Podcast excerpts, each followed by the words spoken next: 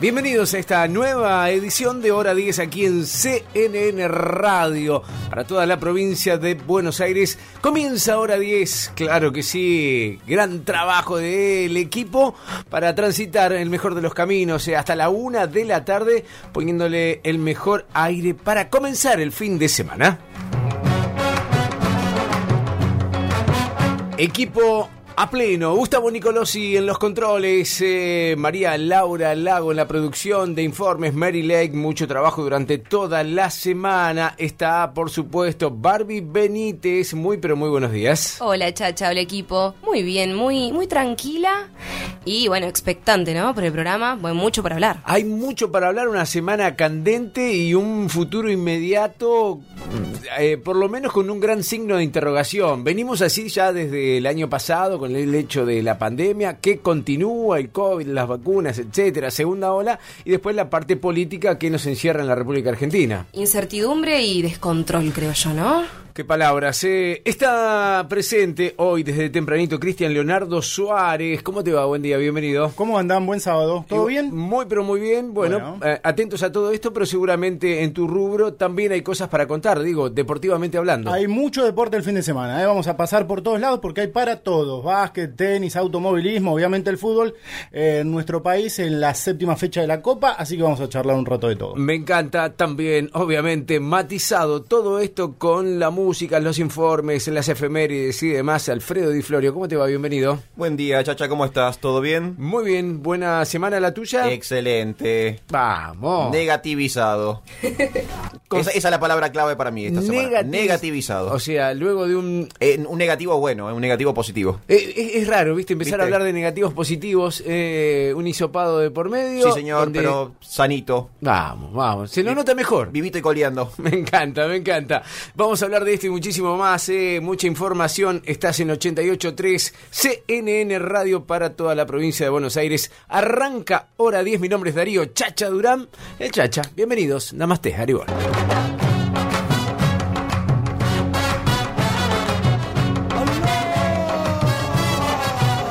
Comenzamos eh, charlando y contándote que hoy es el 27 de marzo, día número 86, octogésimo sexto día del año. Eh, quedan 279 para cerrar este difícil, como decíamos, 2021, que viene eh, acompañado, empujado por otro más difícil 2020.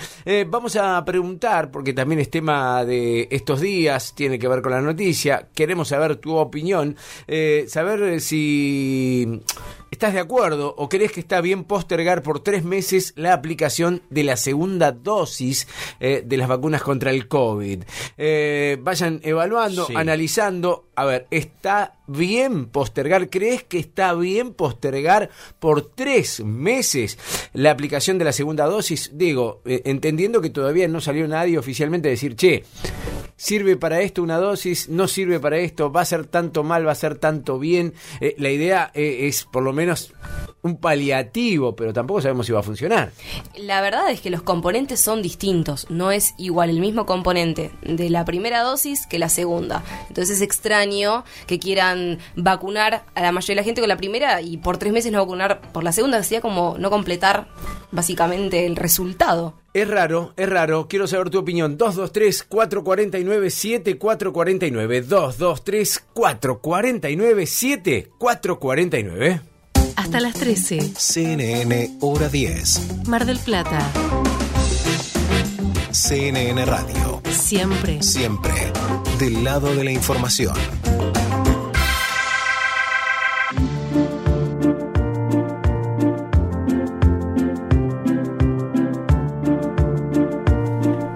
Temas que iremos eh, desarrollando de aquí hasta la una de la tarde. Sin duda, Argentina siempre es noticia y la parte política no es menos. Eh, claro, el gobierno con eh, las decisiones que ha tomado y su relación con el mundo da que hablar. un par de días a esta parte, el alejamiento, el retiro del grupo de Lima y de alguna manera un ok al gobierno de Nicolás Maduro allí en Venezuela. Sí, y un alejamiento claramente a la Casa Blanca, porque bueno, Grupo de Lima está ligado al Estado de Estados Unidos. Así que bueno, esto es una, un posicionamiento del kirchnerismo duro, ¿no?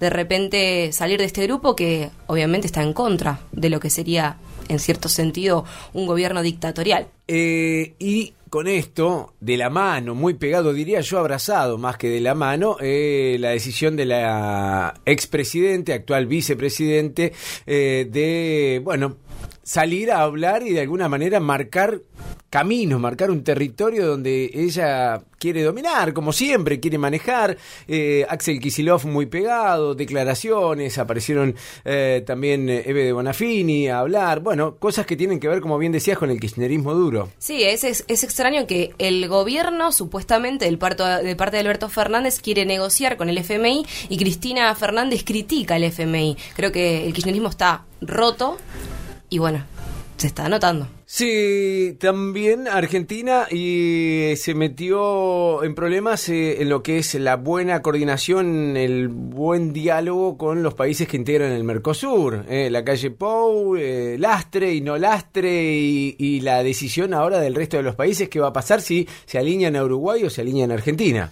Sí, es un gran problema. Hubo una reunión eh, después para festejar los 30 años del Mercosur y eh, hubo un debate entre el presidente, obviamente, de Argentina con Uruguay y la frase fue: si somos un lastre, tomen otro barco. El desempleo llegó al 11% en este cuarto trimestre. Vamos a estar hablando de esto porque, bueno, es, eh, los números que aparecen por parte del Instituto Nacional de Estadísticas y Censo. Estaremos hablando de la conciliación obligatoria, del paro masivo de los trabajadores de la sanidad. también aparece por allí eh, un dato importante porque a partir de las 11 de la mañana y por no sé, ¿cuánto hace? Nos decías recién vos, eh, Cris, ¿cuánto hace que no sesiona los sábados ayer para largar eh, la ley de el impuesto a la riqueza? El, número preciso eh, tiene son varios años, 25, 30 años aproximadamente que tiene eh, de, demora o de espera en realidad no sesionar un día sábado.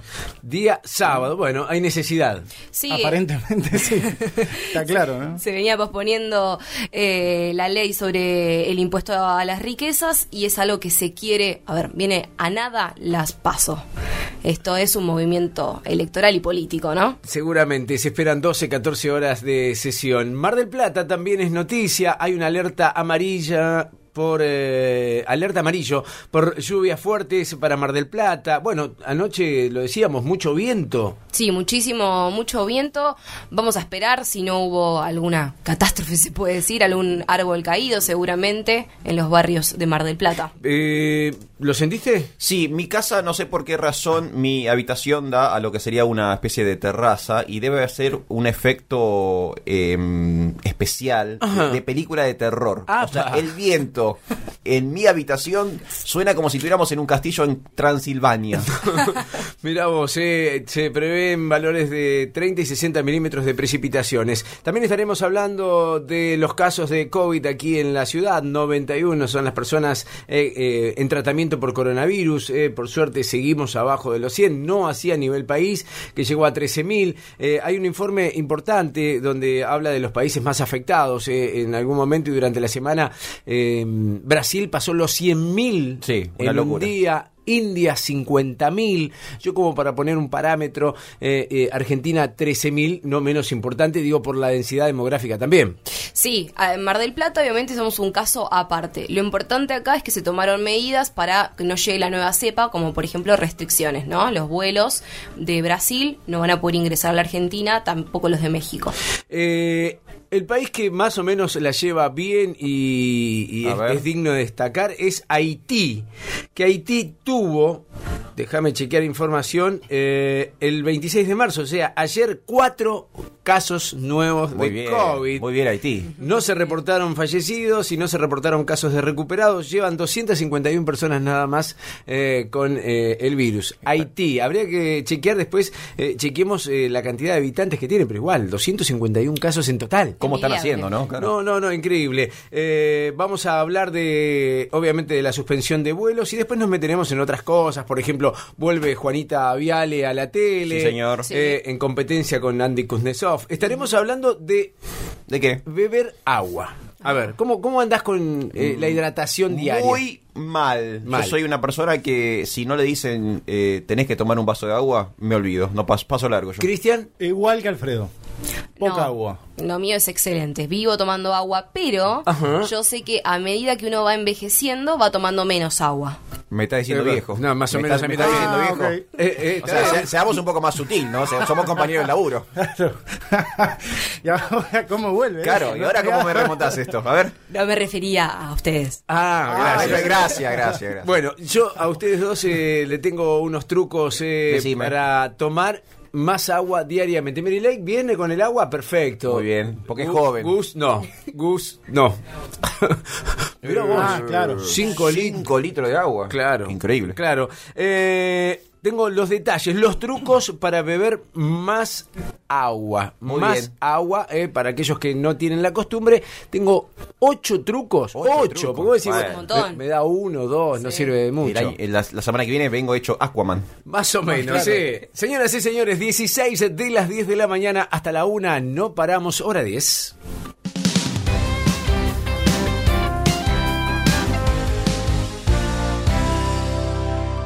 JCK Electrónica, informática, telefonía celular, electrogar, iluminación, audio y más. Mira todo en electrónicajck.com.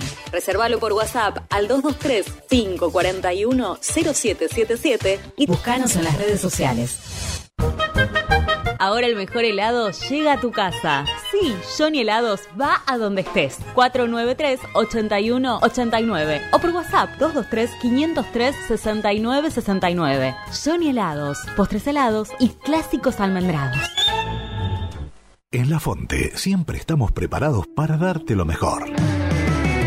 Porque nos identificamos con vos y con tus ganas.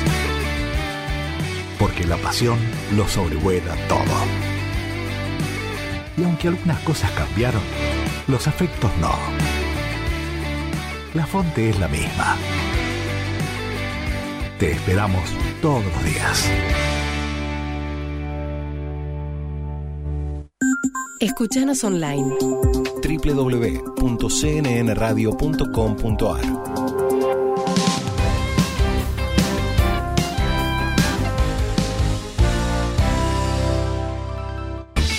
Estás escuchando CNN Hora 10. Mar del Plata, Con la conducción de Darío Chacha Durán. CNN Radio, Siempre del lado de la información.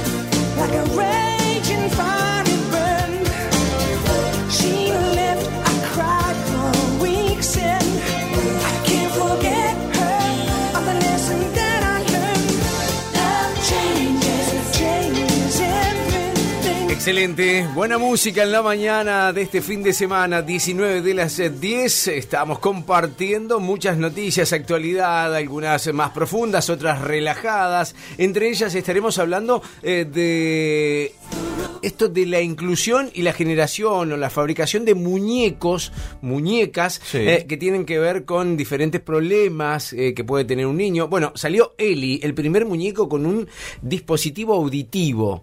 Eh, eh, está, esto estuvo en trabajo mucho tiempo y se llegó a, a la conclusión de que sería indicado para generar y fomentar la inclusión muñecos de estos eh, tipos. Eh, aparecen otros eh, con labios leporinos, eh, rasgos de síndrome de Down, sondas nasogástricas y con taqui- traqueotomías Muy bien. también. Son muñecos que van apareciendo para, para de alguna Muy manera eh, generar, eh, bueno, más conciencia de, de- de- de inclusión. ¿Empresa nacional, empresa internacional, se sabe algo? Eh, son investigaciones de acá de Argentina, no sé si son productos netamente nacionales, pero sí tienen que ver con una investigación de la República Argentina. Perfecto.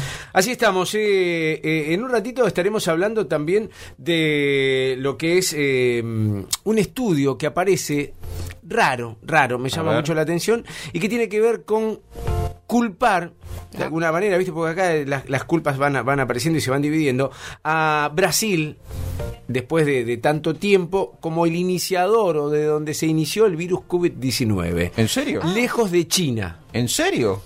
Hay estudios que aseguran que el coronavirus estaba en Brasil meses antes que en China. Mira vos. Extraño. Es así. Es ¿eh? extraño. Dice que de allí eh, aparecieron los primeros contagios. eh, ahora vamos a meternos en un ratito mm, para met- en profundidad para ver eh, si podemos dilucidar si se trata así de esto fehacientemente o no. Temas que sucedieron durante la semana. El pasado miércoles 24 de marzo, en el marco del Día de la Memoria, Verdad y Justicia, la ex escuela Piloto plantó memoria con diferentes sectores importantes de la ciudad y la provincia. Eh, el audio que nos trae Mary Lake tiene que ver con Eva Fernández, consejera escolar del Frente de Todos. Se realizó en la escuela secundaria número uno, en la puerta de la escuela, un acto por el Día Nacional de la Memoria, Verdad y Justicia. Estuvieron presentes madres, abuelas, ex detenidos desaparecidos, familiares y amigos de eh, 82 alumnos de la escuela La Piloto, la escuela normal y de la Universidad Nacional de Mar del Plata que integran la nefasta lista de detenidos desaparecidos y asesinados de nuestra ciudad. Allí también participaron referentes políticos, sindicales como Roberto Baradel, eh, también se presentaron los murguientos, estuvieron comerciantes, vecinos, vecinas, en general la verdad fue un acto muy conmovedor, muy significativo, donde la escuela también recibió una investigación, una tesis con eh, la historia, la memoria de eh, la escuela en esa etapa tan oscura de la historia de nuestro país. Ahí estaba la voz de Eva Fernández, consejera escolar del Frente de Todos, eh, a propósito de lo que es la memoria de este miércoles 24 de marzo y este acto que se hizo allí en la escuela piloto. Cambiando rotundamente de temas, claro que sí, a 22 minutos de las 10.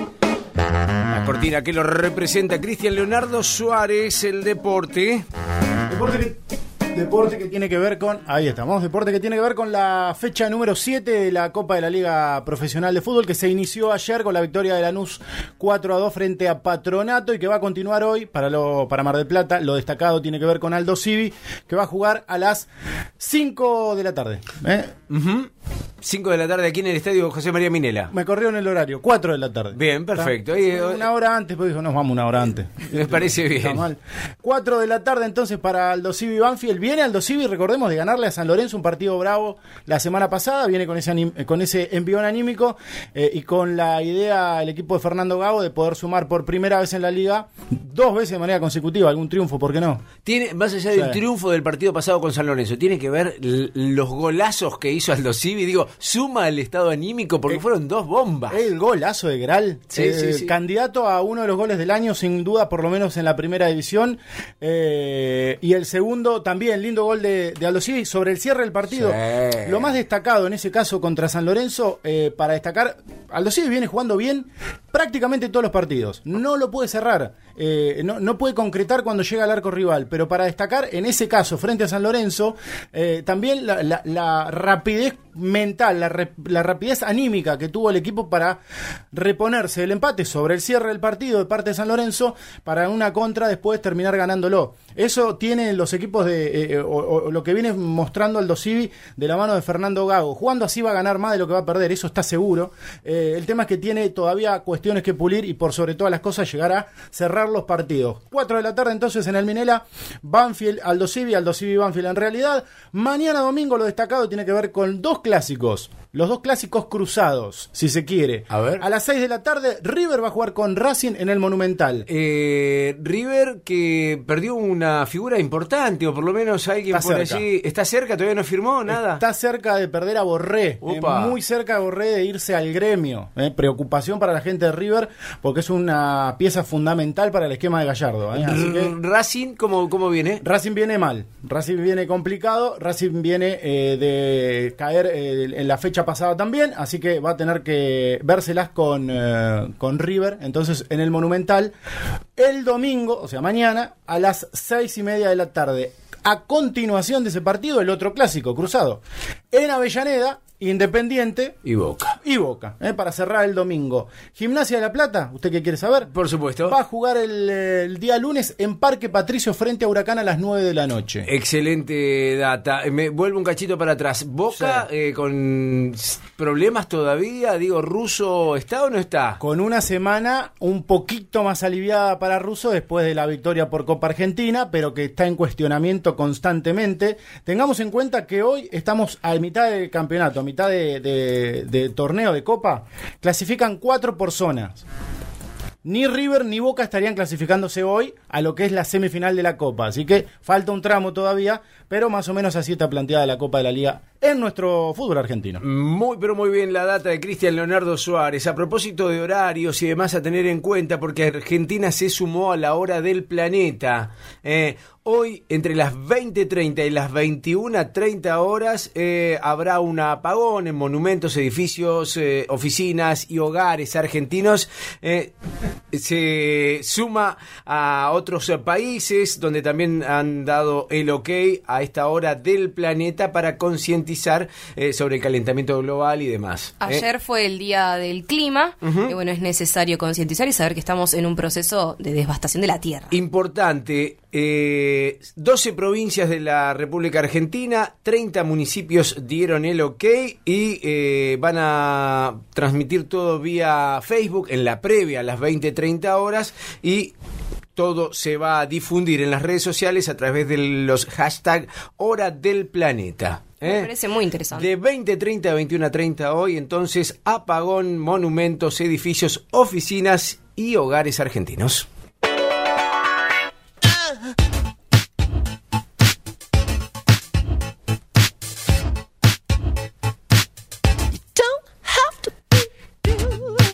Antes de hablar de esto, fue- Sí. te cuento Decime. mi primer CD, ¿En serio?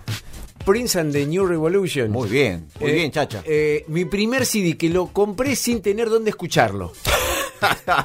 Solo por tenerlo. Te, te lo juro. Lo tenías ahí. Te lo juro, lo miraba, lo abría. Creo que me Claro. sé, te, te- te sé los detalles de todo ese CD porque tuve dos meses hasta que pude, pude comprar una compactera. Qué increíble, qué increíble. Bueno, tiene que ver con Prince justamente la noticia, porque el próximo 21 de abril se cumplen 5 años de la muerte de Prince y para conmemorarlo, los fans del músico podrán visitar gratis su famosa mansión Paisley Park Oh, en Minnesota. qué loco. ¿Sí? Vamos a recordar que Prince falleció a causa de una sobredosis en el año 2016. A partir de entonces, su hogar fue convertido en, en un museo dedicado a preservar el extraordinario legado artístico del cantante. O sea, la mansión de Prince el hogar de Prince. De hecho, él hasta ofrecía shows ahí muchas veces. Eh, bueno, cuando falleció finalmente, eh, los herederos convirtieron el lugar en un museo. Y atención ahora, porque como parte de la mm, conmemoración de su muerte, el día cin- perdón, 21 de abril, eh, ese museo va a estar abierto gratis al público. Qué bueno, qué grande, qué grande Prince.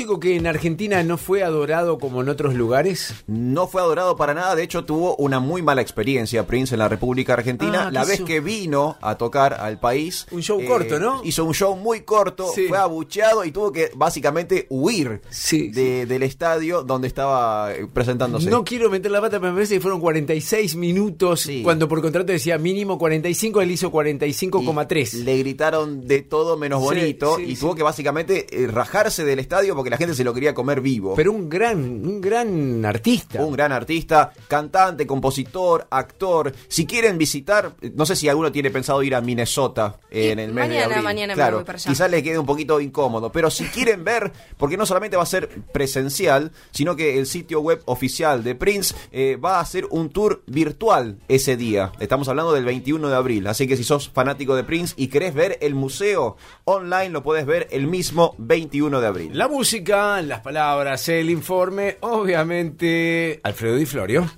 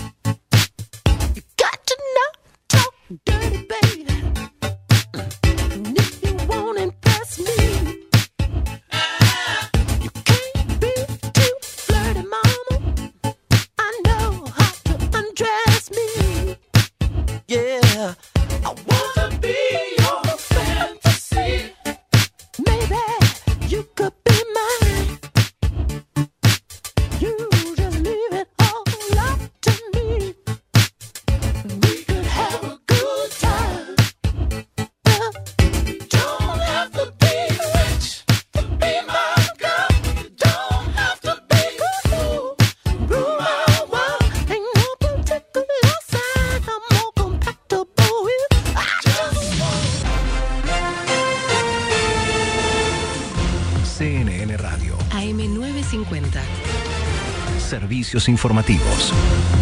Hora 10, 30 minutos, la temperatura en Buenos Aires, 20 grados un décimo, humedad 93%.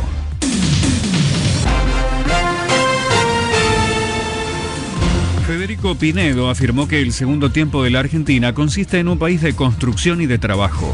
En diálogo con CNN Radio señaló que hace 10 años que no se genera ningún puesto de trabajo en el sector privado.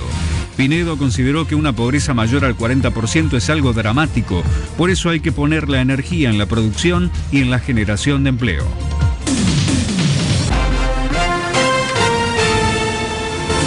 Juntos por el Cambio pide la interpelación en el Congreso del canciller Felipe Solá. El senador Pablo Blanco impulsó la convocatoria del ministro de Relaciones Exteriores para que dé explicaciones sobre la decisión del gobierno de abandonar el Grupo de Lima.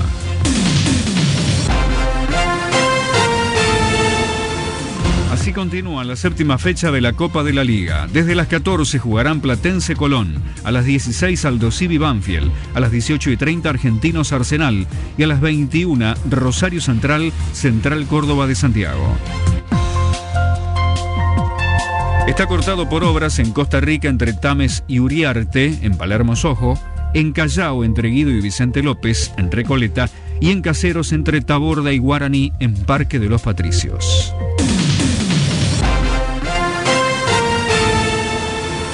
...10.32 minutos, la temperatura 20 grados un décimo, humedad 93%, el cielo está cubierto, el pronóstico anticipa nublado, la probabilidad de lloviznas máxima 22 grados, la temperatura en Reconquista Santa Fe 17.6 con cielo cubierto y llovizna.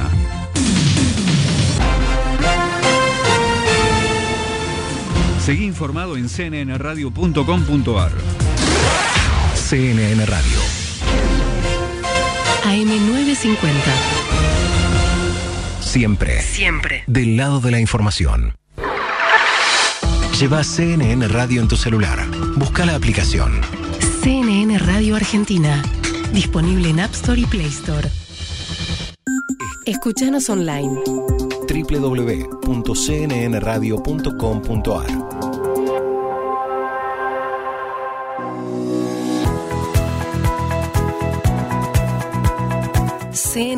Hora 10. Tres horas de pura objetividad. Aquí, en CNN Radio. Siempre. Del lado de la información.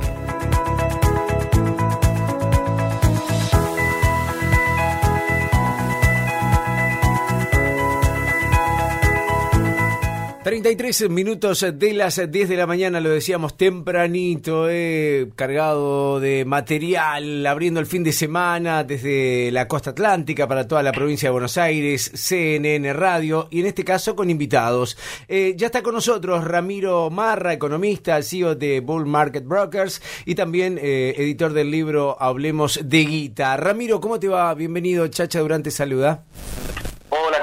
Saludos para todos por allá. Igualmente. Eh, Ramiro, bueno, mucho, mucho para hablar, eh, digo, en, esta, en estos últimos días, el Fondo Monetario Internacional, la inflación, los dimes y diretes, Guzmán eh, en Estados Unidos. Digo, ¿podemos hacer un, un pequeño resumen económicamente hablando de esto? Bueno, sí, los días en Argentina siempre en términos económicos son muy agitados. Lo único que estamos viendo tranquilo en las últimas semanas, en los últimos 3, 4 meses, fue el, tema del dólar, que lo vimos a, a 195 el dólar libre y vimos cómo después se reacomodó. O sea, si uno lo compara con un año atrás, el dólar igualmente subió un montón y estamos hablando de un 10% durante toda la cuarentena. Pero ¿qué es lo que está pasando en las últimas semanas? Muy bien lo planteaste vos. Está el tema del Fondo Monetario. El Fondo Monetario que tendríamos que estar cerrando un acuerdo que todo el año, el 2020, se estaba hablando de en esta que en esta fecha vamos a estar cerrando un acuerdo y el ministro Martín Guzmán se fue para para las tierras del norte y negoció una postergación de la negociación. Hasta ahí bien. Hola, hola. Y hola, hola, hola. Sí, En- eh, en esa pos- Ah, Hasta ahí bien, hasta ahí, ahí suena, lo que me contás suena positivo. no es positivo porque hay que ver por qué están postergando las negociaciones. Ah. Y es por y es porque no tenemos nada que negociar de este lado, no tenemos cartas para jugar. Es como que decimos, bueno, me voy al mazo y repartime, reparte- dame, dame tiempo para que me entren nuevas cartas, porque por ahora no tengo con qué jugarte. Ah, claro, Es claro. ahí, es ahí cuando la, la, la presidenta Cristina Kirchner eh, decide también dar eh, dar, da- dar declaraciones negativas hacia diciendo que no se puede pagar la deuda. Eso también empieza a generar también desconfianza en cuanto a las negociaciones porque dicen si la persona que está manejando el país tiene la decisión de no pagar quiere decir que no estamos en un buen camino. Ajá. Eso también termina afectando a, a la economía y al desarrollo de, de, de lo que tendría que ser un camino normal para salir de, de esta tan profunda crisis que estamos viviendo. Eh, me imagino que fueron dos fallidos eh, involuntarios, digo, dijiste presidente, la presidente, y, dijiste quien eh, lleva adelante el país no quiere pagar, o sea, o- o estás convencido de que es de esa manera. No, no, estoy, estoy convencido y lo, lo planteo así porque es como hay que plantearlo. Porque si no lo planteamos de esa manera nos estamos mintiendo. Claro. O sea, el gran problema que tiene la economía argentina hoy, el gran problema es la política. Claro, claro. Y, y digo, hay un montón, hay un montón de, de pequeños problemas o, o problemas de, de- índole medio, pero el gran problema, el más profundo de todos, es que la política eh, está destrozando la economía argentina. Bien, yo, yo- lo, lo entendemos en base a negociaciones y demás. Después, eh, eh, en el ciudadano común, en, en la señora, en el señor, en nosotros mismos, digo, ¿cómo se representa esto? ¿Más problemas? ¿Más problemas? Digo, esto de, de buscar, eh, no sé, problemas donde los hay, pero que se acrecientan cada vez más con estas declaraciones. Exacto, exacto. O sea, ¿cómo, ¿cómo lo sentimos? Lo sentimos con una menor calidad de vida, Claro. con una menor posibilidad de acceder a servicios y productos. Lo sentimos, digamos, cuando no podemos pensar en unas vacaciones y estamos pensando si nos van a volver a encerrar. ¿Por qué? ¿Pero por qué estamos planteando también eso?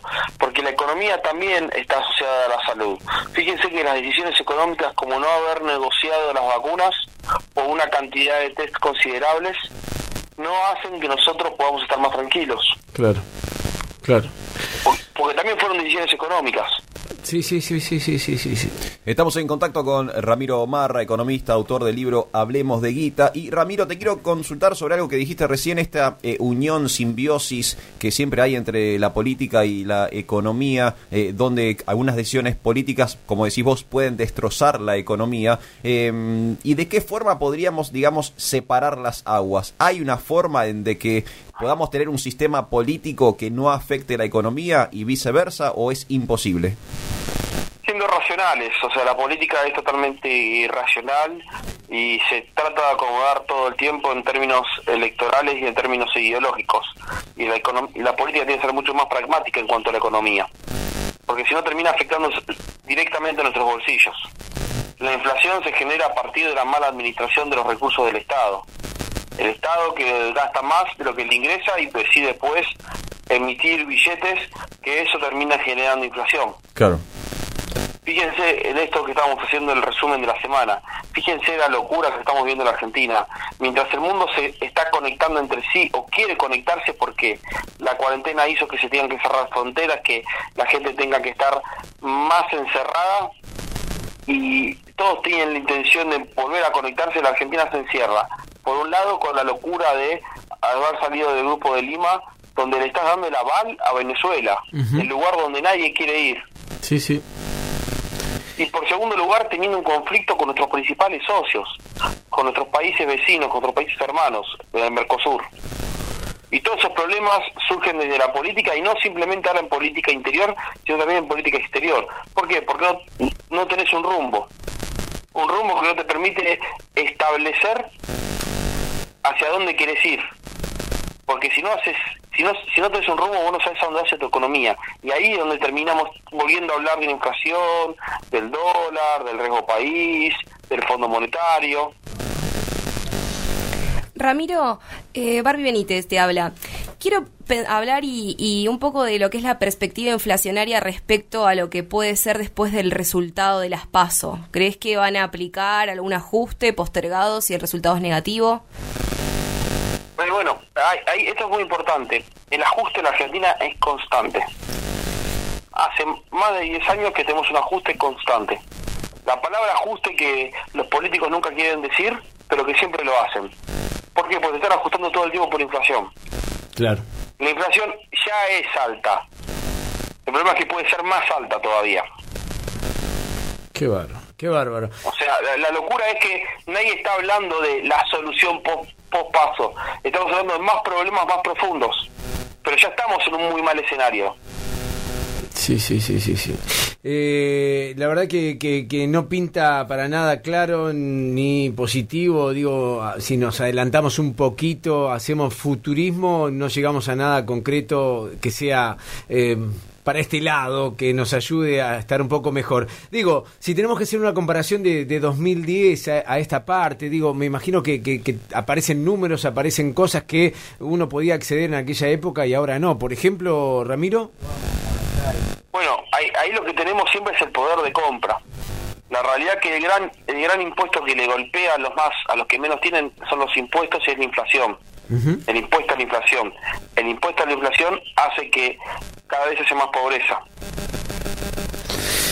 O sea, cada vez que hay inflación, hay alguien que no está pudiendo reacomodar sus ingresos y es más pobre. ¿Y cuándo te das cuenta que es más pobre? Cuando va al supermercado, no cuando no se puede ir de viaje. Claro. No simplemente cuando tiene que estar con un celular roto tratando de ver cómo le agarra señal. Claro. No, es cuando va al supermercado directamente. Ahí estamos hablando de pobreza. Porque los montes de pobreza te dicen si la persona puede llegar a comprar los bienes suficientes en el supermercado. Qué, qué bárbaro. Ramiro, eh, bueno, en síntesis, el Fondo Monetario eh, descartó la extensión de los plazos, la baja de tasas y esto obviamente redunda en, en problema eh, para, para los ciudadanos. Eh, hablemos de guita, eh, un- un- una última consulta, tiene que ver con tu libro, así se llama. Eh, básicamente, ¿qué encontramos ahí? Bueno, un poco el, el del libro lo dice su nombre, hablemos de guita, saquemos estos preconceptos de que nos hacen creer ideológicos muchas veces, que nos hacen creer y culturales, que nos hacen creer que no podemos hablar de plata, que no podemos restablecer qué es lo que queremos hacer con esta plata, cuánta plata queremos tener, cómo administrarla, cómo ahorrarla, cómo invertirla, y más en Argentina que cuesta tanto ganarla. Claro. Por eso son técnicas de ahorro y de inversión para poder tener una mejor calidad de vida y poder sobrevivir en este país que a veces tan difícil nos hace las cosas. Eh, lo recomendamos. Interesante libro, interesantes palabras. Ramiro Marra es columnista de, columnista de América Noticias. eh, la verdad que trabaja mucho en esto y la tiene clara. Te mandamos un gran abrazo, Ramiro. Gracias y seguimos en contacto. Gracias, hasta luego. Abrazo grande. Eh, ahí estábamos charlando de algo que, que, bueno, que es redundante en esta actualidad, que, que uno, no sé, es como que pa- pareciera tan fácil entenderlo y decir, bueno, vamos a buscarle una solución, pero hay tantos tantos eh, aristas, tantas aristas, tantas Claro. cosas externas que, que se va de las manos. Imagínate, ellos que saben no lo pueden solucionar. ¿Cómo lo vas a hacer vos, no? No, no podés. El problema, yo siento que en este país todo el tiempo se estaba pensando en, en el bolsillo de, de uno, en el hecho de, de las, las personas que nos lideran, ¿no? Siempre están pensando en ellos y nosotros somos después los que pagamos los platos rotos. Eh, yo me- a mí me llama la atención esto de, de que no se estaba hablando del Fondo Monetario Internacional. O Para sí, nada. Sí, sí, por ahí viste Guzmán, que decías viaja, no, no teníamos. y ahora, sin embargo, ahora, a partir de todo esto, de, de Fernández que dijo vamos a cumplir con todo lo que debemos, y Cristina que dijo no tenemos plata para pagar. Ahora es noticia. Eh, bueno, lo cierto es que el Fondo Monetario aclaró que habrá condiciones, metas y control periódico en el nuevo programa. O sea que, o sea, avivamos la fiera. No, y no olvidemos que apareció hace muy poco el expresidente Mauricio Macri Otro. y hace dos o tres días tuvo una entrevista con Jorge Lanata. Le preguntaron sobre el fondo y si se había arrepentido y él dijo que no, que él volvería a recurrir al fondo, pero que bueno, se arrepiente de otras aristas, pero no de esta. Pregunta, Sí. eh, Macri, ¿tiene posibilidades de- del 2023? Digo, eh, en- a ver, ¿cómo lo palpan ustedes entre sus familiares, amigos? Cris, ¿tenés alguna Ah. idea? Eh, en este país puede ocurrir. ¿eh?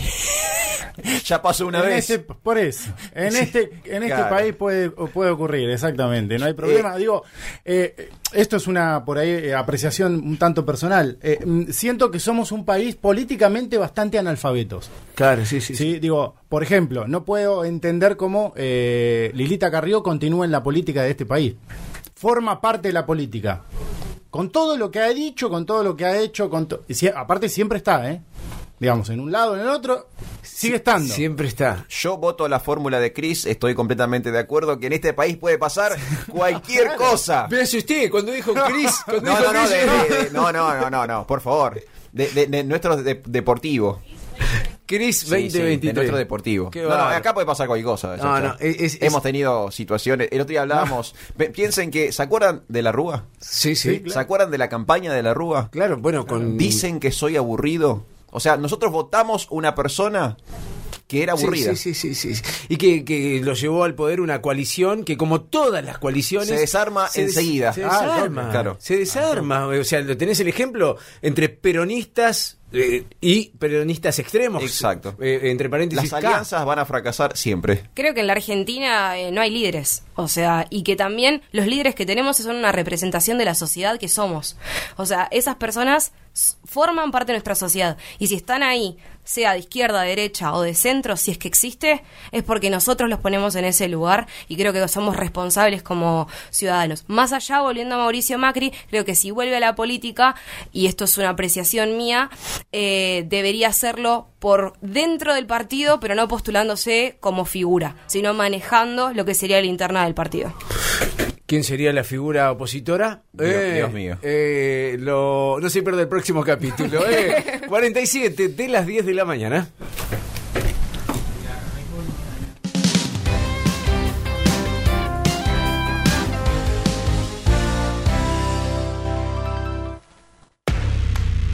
En Pan Finito siempre pasan cosas. Vení y conoce nuestra amplia carta premium. Platos variados, de cocción controlada, cerveza artesanal local y nuestro ya clásico bakery recién horneado. Disfruta la terraza más linda. Te esperamos en Córdoba 2519. Pan Finito. Come consciente. Farmacias Previley, siempre pensando en vos. Productos para la salud, dermocosmética, cuidado capilar, corporal, dental. Envíos sin cargo al 223 697 6182.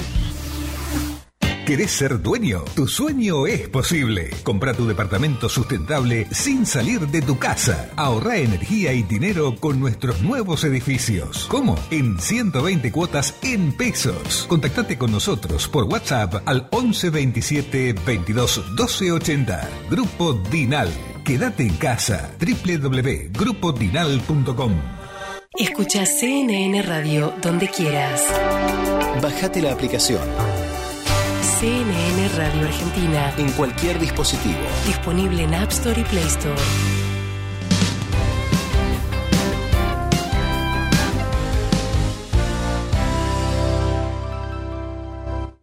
Estás escuchando CNN Hora 10. Mar del Plata. Con la conducción de Darío Chacha Durán. CNN Radio. Siempre. Del lado de la información.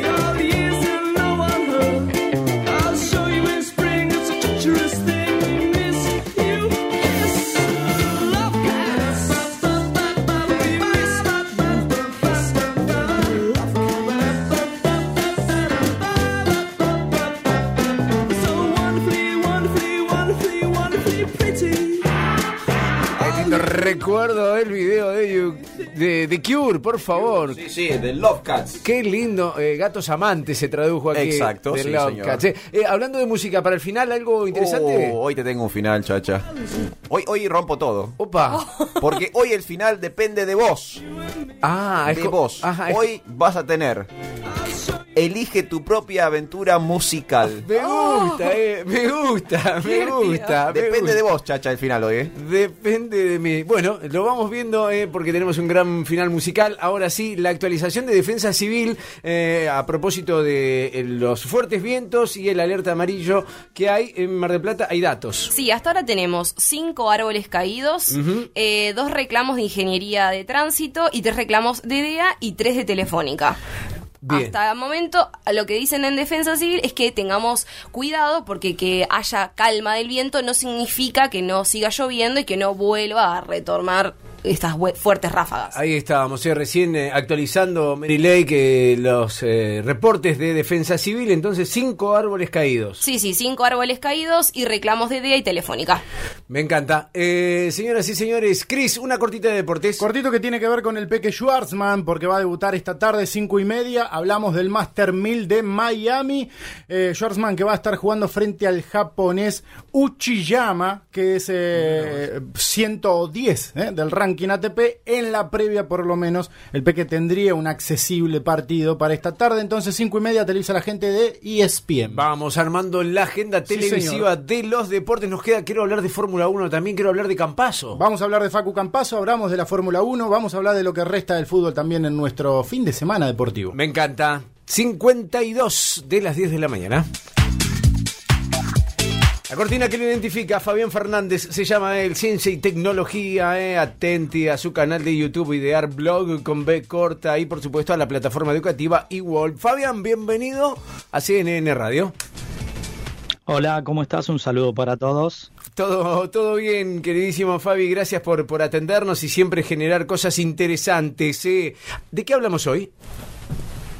Bueno, habíamos dejado y prometimos a la gente que íbamos a comentar sobre esta nueva inclusión de las redes sociales y esta, este lanzamiento que llegaría en breve de la gente de Facebook a través de Instagram con Instagram Kids, marketeado para menores de 13 años desde los 4 barra 5 Sí, años. sí, sí, sí. O sea, todo un tema. Sí, sí, lo, lo hablamos creo que toda la semana. Eh, Barbie también eh, se metió en el tema este de, de si estaba bien o estaba mal. Sí, porque más allá de, de que, bueno, va a haber un control, hablábamos del tema de exponer a los niños en pantalla cuando está declarado científicamente que les hace mal hacerlo desde los 2, 3 años. Sí, en realidad hay, hay varios parámetros para poder analizar. El primero, con toda la eh, realmente gran cantidad de juicios que se están viniendo por toda esta nueva situación de las fake news, de los grupos radicalizados y esta línea, esta frontera que a mí me preocupa porque cuando alguien dice esto es obvio, esto es lógico, esto no, ese concepto de censura, que si el grupo es un grupo pro-Trump, lo bloquearon directamente y los anti-Trump, que muchos de los que estuve leyendo y que ahora se presentó todo este nuevo debate, suenan tan radicalizados como el otro grupo, esos están bien. Entonces, a mí el concepto de que haya un gran auditor a la Big Brother estilo eh, Wells en literatura, ¿viste? en la que alguien decide qué está bien que vos leas y qué no, a mí me preocupa. Y si encima exponemos a los chicos desde los cuatro años a entender que existen estos parámetros de que está bien maltratar a una persona, porque uno de los eh, problemas grandes de las redes sociales, más para menores, es el hate speech, ese, ese, ese diálogo de odio o ese diálogo tan radicalizado a partir de figuras perfectas, mucho influencer eh, con vidas maravillosas que no se ajustan a la vida de los chicos. Sí, y que muchas veces suceden también casos de grooming o bullying, hay muchas cosas, ¿no? Porque en muchos países no está judicializada la parte de redes sociales. También eso... En, en teoría, lo que dice Facebook es crear una red de 13 años con auditoría externa y con moderaciones para evitar el grooming Sí. y el bullying. O sea, en principio ellos lo plantean como algo virtuoso. Para mí es absolutamente nefasto porque cuando vos lo analizás desde el punto de vista estadístico, aparentemente algo que a mí me sorprende es que los 11 a 13 años es la edad promedio que se ha dado en el planeta, y esto es increíble, en el planeta que tenemos una diversidad de culturas muy grande, no es lo mismo las culturas asiáticas que las occidentales, o, o incluso eh, co- eh, dependiendo de las religiones. Entre 11 y 13 años era la edad en la que le daban los primeros teléfonos a los chicos, asumiendo que ya tenían una pequeña independencia y era para estar en contacto con la familia. Teléfonos o unidades limitadas en las cuales podían llamar a distintos teléfonos de la familia, vale decir. Y Facebook lo que dice es, ah, si están entrando a los 13, yo los quiero antes. O sea, esa, esa situación es grave, ¿no? Eh, eh, digo, ¿se, se va a llegar a... ¿A qué? ¿A que te- nos tengamos que adaptar a esto? ¿Cómo, ¿Cómo lo ves? ¿Va avanzando? Mira, Facebook de movida es una red de ancianos. O sea, el, el problema más grande que tiene es que Facebook no es popular en eh, 40 para abajo. O sea, es popular en 50 para arriba. Em, entonces, eh, muy popular. Es de hecho el único nicho que crece, 50 plus. Entonces, en Facebook lo que dice es, antes de morir, nos compramos todas las redes. De hecho, el grupo por ahí más interesante de discusiones y de charlas y de mensajería de los últimos años es Discord, para los que lo conocen. Claro, Sí, sí. Y, Facebook, y Microsoft está a punto de comprarlo en 10 mil millones. O Sí, sea, todos los grandes se dan cuenta que va por otro lado la comunicación. Y calcula, solo te lo tiro, pues es un dato increíble, Discord vale nueve veces más que Fox. Mirá o sea, Fox. News vale menos que Discord. Con, una chat, infraestructura, me imagino que, que la multiplica eh, muchísimo. No será una fake news eso que me estás dando, ¿no? No, no, esa justo no, pero también está eso, porque eh, esta semana salieron tres aplicaciones nuevas que de una manera muy simple se pueden crear deepfakes o hacer que, qué sé yo, Obama diga que va a bombardear eh, un país a través de una manera muy simple en la que mapea un rostro, o sea, muy simple, No, muy no, fácil, con una aplicación gratuita. Entonces, ¿cómo empezás a creer los discursos de la gente a partir de que ya no puedes creer en tus ojos, digamos, ni en lo que oís? Qué Porque, bárbaro, no se puede creer, no se puede creer, qué bárbaro. y han cambiado las problemáticas, ahora son estas. No, no, no, no, llama muchísimo la atención. ¿eh? Así que son aplicaciones donde, bueno, vas a hacer hablar a, a- a personalidades por ahí dando noticias, actualidad, de decisiones que, que distan realmente de, de la realidad. Hace tres, cuatro semanas contábamos acá mismo en CNN Radio y hablábamos sobre Deep Nostalgia, que era un sistema en el cual vos ponías fotos de tus antepasados, de abuelos, Claro, y, la- sí. y las fotos cobraban vida, ¿te acordás? Sí, Con pequeños movimientos, pestañeo.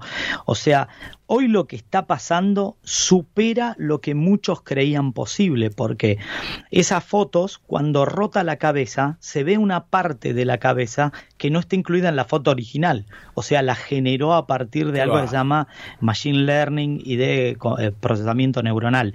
Entonces, wow, ahí vamos teniendo algunos parámetros y te cierro para dejar a todo el mundo asustado si querés. A ver. No te olvides que eh, hace exactamente 11 semanas, te digo 11 semanas porque en cuatro semanas viene la segunda parte que son monos, Neuralink presentaba, y esto es increíble, Neuralink presentaba unos chanchos que eh, se comunicaban a partir de una red cerebral con implantes que estaban puestos en sus neuronas. Así que ya nos vamos a enterar porque en breve unos monos van a jugar videojuegos sin tocar nada, solo pensando en el videojuego. Increíble, increíble. Fabián Fernández, te mandamos un abrazo, buena semana para vos eh, y recomendado como siempre Idear Blog, un canal en YouTube que se las trae todas las semanas con cosas muy interesantes. Un abrazo, Fabi. Un abrazo y un saludo para todos. Gracias. Ahí estamos, hora 10, eh. nos quedamos eh, todo así buqueabiertos. Sí. No, la tecnología, los de la fake news me asusta un poquito. Sí, da mucho miedo, ¿no? Que te puedan mapear la cara y ponerte a decir cualquier cosa. Pero, por ejemplo, claro, no sé, imagínate Cristian eh, hablando, hablando y diciendo, no, no, no, no quiero estar más en CNN. No. Por ejemplo, no, no, no, no, claro. chequémoslo. Que no, que no Por- se diga, por favor. Nos quedamos hasta la una de la tarde, dale.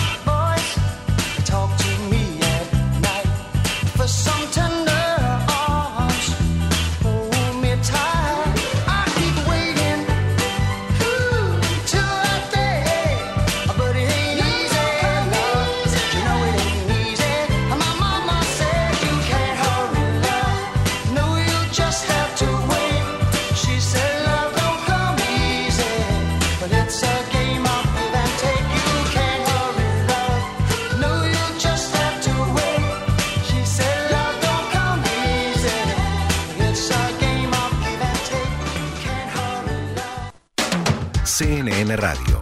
En Mar del Plata, FM 88.3. CNN Radio. Siempre del lado de la información. CNN Hora 10. Mar del Plata. Tres horas de pura objetividad. Aquí, Aquí, en CNN Radio. siempre. Siempre del lado de la información.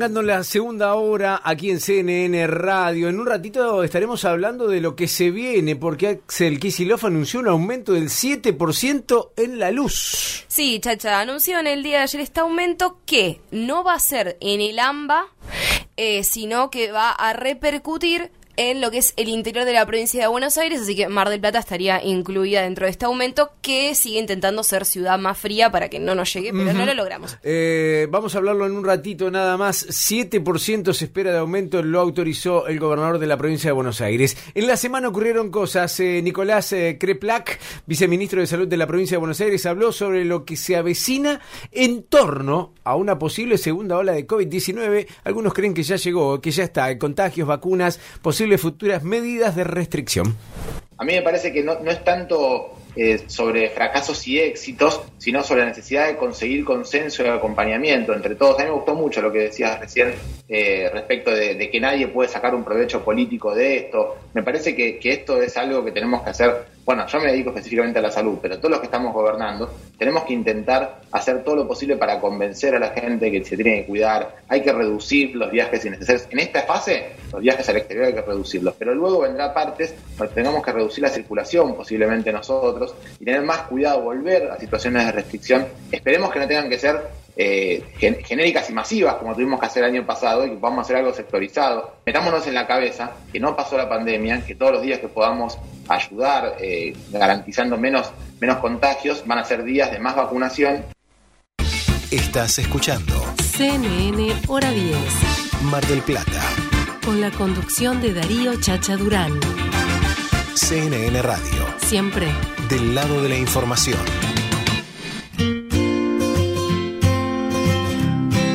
Invitados especiales en la mañana de CNN Radio. Ya está en contacto con nosotros eh, Julio Aro, ex combatiente en la guerra de Malvinas. Julio, Chacha Durán y equipo te saludan. ¿Cómo estás? Día, bien, gracias, muy bien, gracias por la comunicación. No, gracias a, gracias a, a vos, realmente, bueno, eh, digo, se acerca el 2 de abril y al mismo tiempo pensaba, digo, ¿por qué en esta época tenemos que llamar a Julio Aro? Digo, cuando él eh, trabaja tanto todo el año, pero bueno, se, se da esto, ¿Te, te, te molesta de alguna manera? No, sabés que no, mira, todo, toda fecha es linda para poder hablar de Malvinas. Nosotros nos queremos transformar en esa película maravillosa que, que a veces recomendamos para que vea y, y se ríen cuando la decimos, que es Coco. La película es, es ese dibujo animado que entra en el mundo de los muertos Sí, sí. y se da cuenta realmente cuando las personas se mueren. Bueno, nos queremos transformar con la Fundación en Coco. Mis compañeros van a estar muertos el día que se olviden de ellos. Mientras tanto, el 2, el 3, el 20, el 10 de enero, cuando vos quieras, siempre es valedero para poder hablar de Malvinas. Eh, qué, qué lindo, qué lindo que, es escucharte, porque en algún momento me sentí hasta culpable, digo, presentándote, digo, llega el 2 de abril y justo lo llamamos, eh, pero, pero está bueno eh, la aclaración que haces y, y me parece por demás válida. Eh, contame algo de la Fundación No Me Olvides, sé que está trabajando mucho, eh, eh, la verdad que, que es un- una labor incansable, pero que, que le pones mucha pasión, ¿no? Por lo que genera también. Genera mucha pasión, te da mucha tranquilidad, te brinda mucha paz. Estamos, eh, tenemos una misión muy linda que es seguir buscando los compañeros que están faltando. Faltan solamente siete identificar. Se firmó hace 10 días el segundo, una enmienda del primer plan de proyecto humanitario que es para poder identificar la tumba mal nombrada por culpa de los argentinos, la C110, donde hay tres compañeros que también faltan identificar ahí.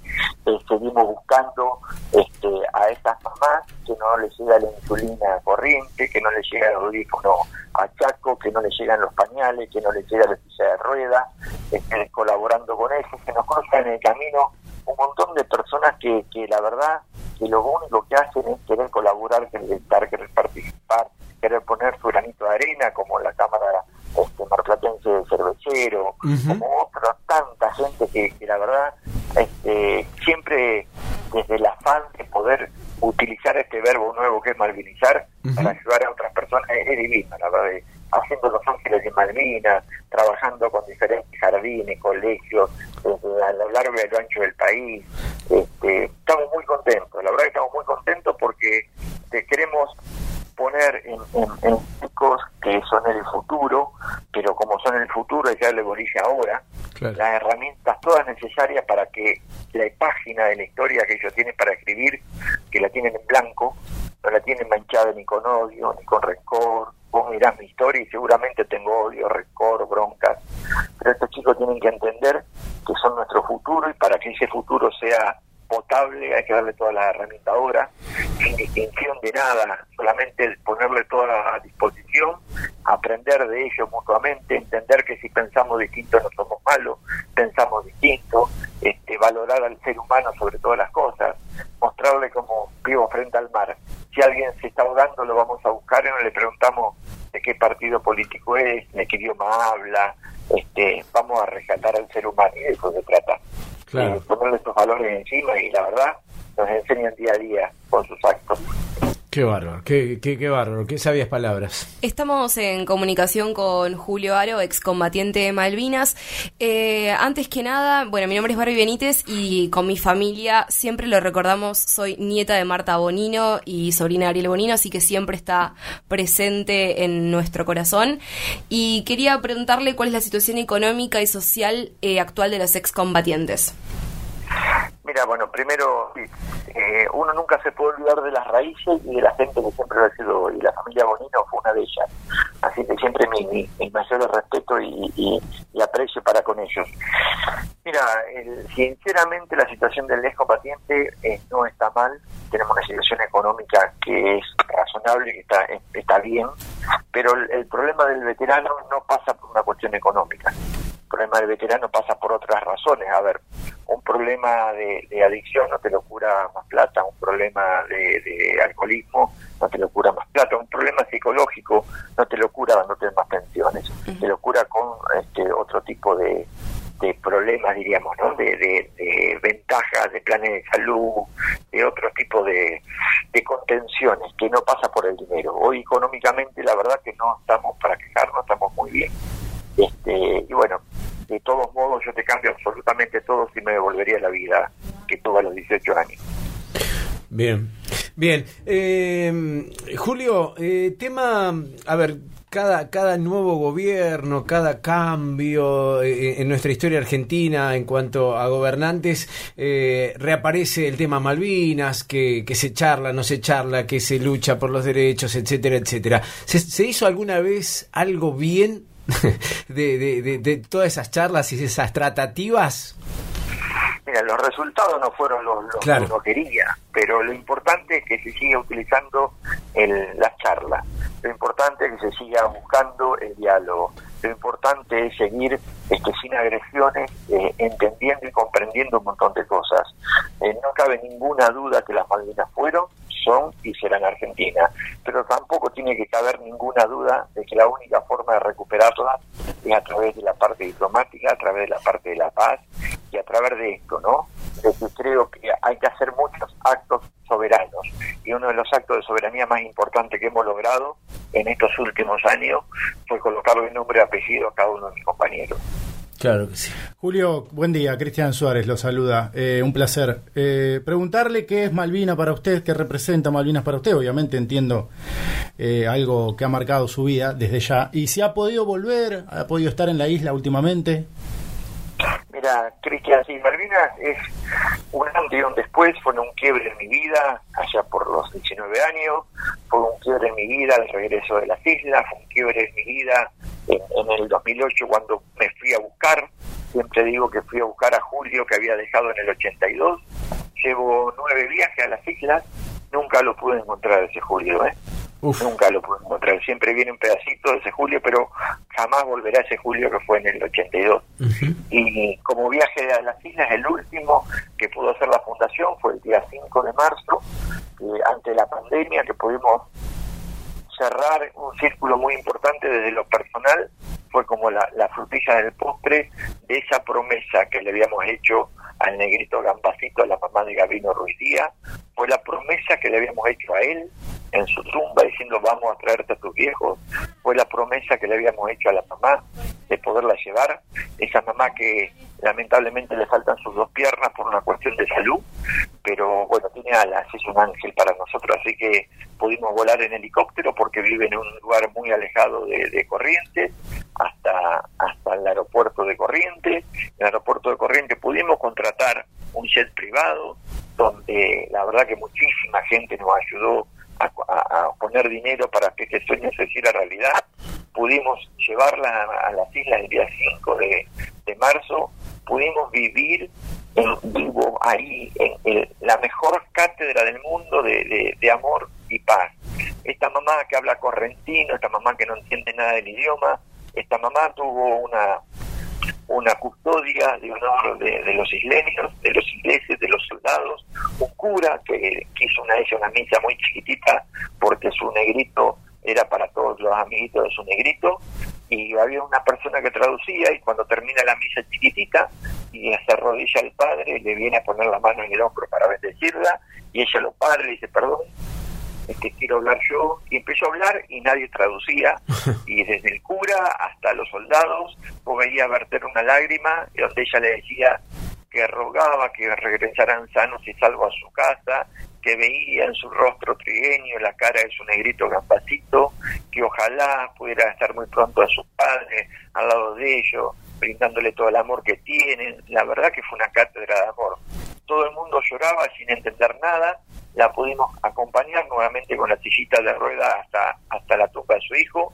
y Gabriela que nos acompañó juntó a todos los soldados y a la gente de, que, estaba ahí y le comentó qué era lo que había dicho. Y la verdad que fue más emocionante porque dejaron toda la parte del protocolo la fueron a abrazar, le fueron a pedir una foto, este es una cátedra de, de, de amor, la verdad que es increíble. Increíbles palabras, eh, las tuyas, eh, con, con, con tanto amor, con tanta pasión. Bueno, Julio Aro, eh, ¿cómo, ¿cómo serán los actos o si los habrá este próximo 2 de abril en la ciudad? Sí, por lo que tengo entendido, el, el que organiza siempre el- los actos es el Centro de Veteranos eh, Soldados de Malvinas eh, y por la, información que nos llegó va a ser un acto con poco eh, público por una cuestión de, de- de protocolo, abierto a que todo el mundo pueda ir, pero a diferentes horarios. El monumento está siempre ahí, o sea que no hace falta que nos podamos este, agrupar para poder rendir homenaje. Y nada, es, es de esa manera. es- creo que es la- la- el izamiento de la bandera a las 8 de la mañana y después durante todo el día va a haber este, diferentes tipos de, de- de veteranos rindiendo su homenaje o recordando lo que vivimos en ese momento y, y sobre todo y no acompañando a los papás de nuestros compañeros. Julio, un gran abrazo, eh, gracias por este contacto. No, gracias a ustedes, son la pata fundamental de todo este proceso, así que eh, cada vez que llamen, este, ahí estaremos. Les mando un abrazo y, y bueno, gracias por todo. Por favor, un abrazo muy grande. Julio Aro, ex combatiente en la guerra de Malvinas, Fundación No Me Olvides. Wow, difícil, ¿no? Digo, de la manera que lo cuenta, las sensaciones que genera, porque uno, uno siempre está eh, internalizado con todo esto y escucha algo y le llega de una manera u otra, pero que te lo cuente alguien como Julio y, y de la manera que te lo re- relata es increíble. Siempre es muy interesante escucharlo a Julio. Sí. Aparte podés quedar charlando un rato largo. eh. Eh, eh, historias, un montón de cosas que tienen que ver con Malvinas. Así estamos, a 17 minutos de las 11 de la mañana.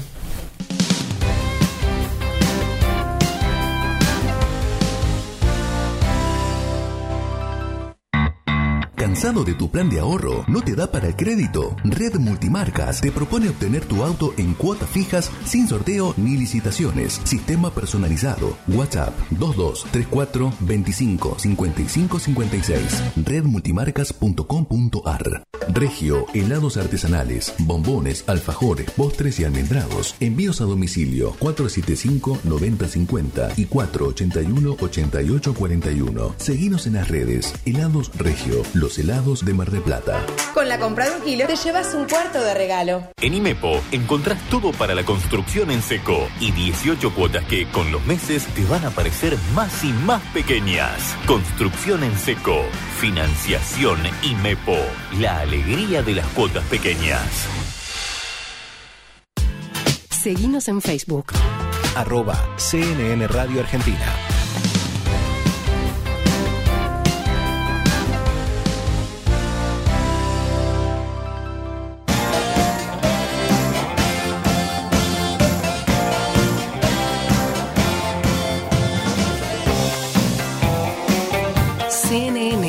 10, tres horas de pura objetividad. Aquí en CNN Radio, siempre del lado de la información.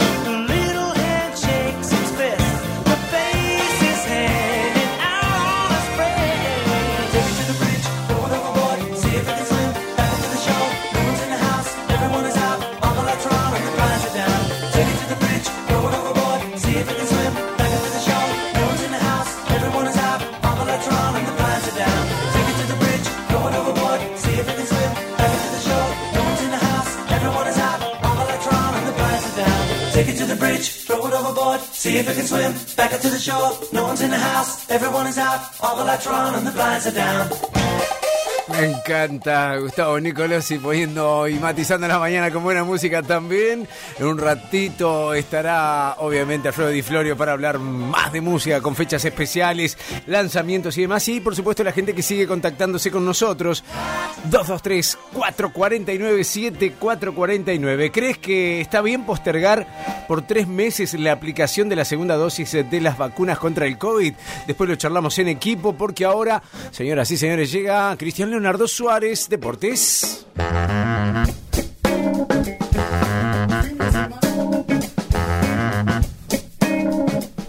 Fin de semana que tendremos automovilismo, que tendremos la vuelta de la Fórmula 1. ¿Cómo se llevan con la Fórmula 1? ¿Cómo se llaman? A mí me ¿Mirá la gusta mucho. 1? Me gusta.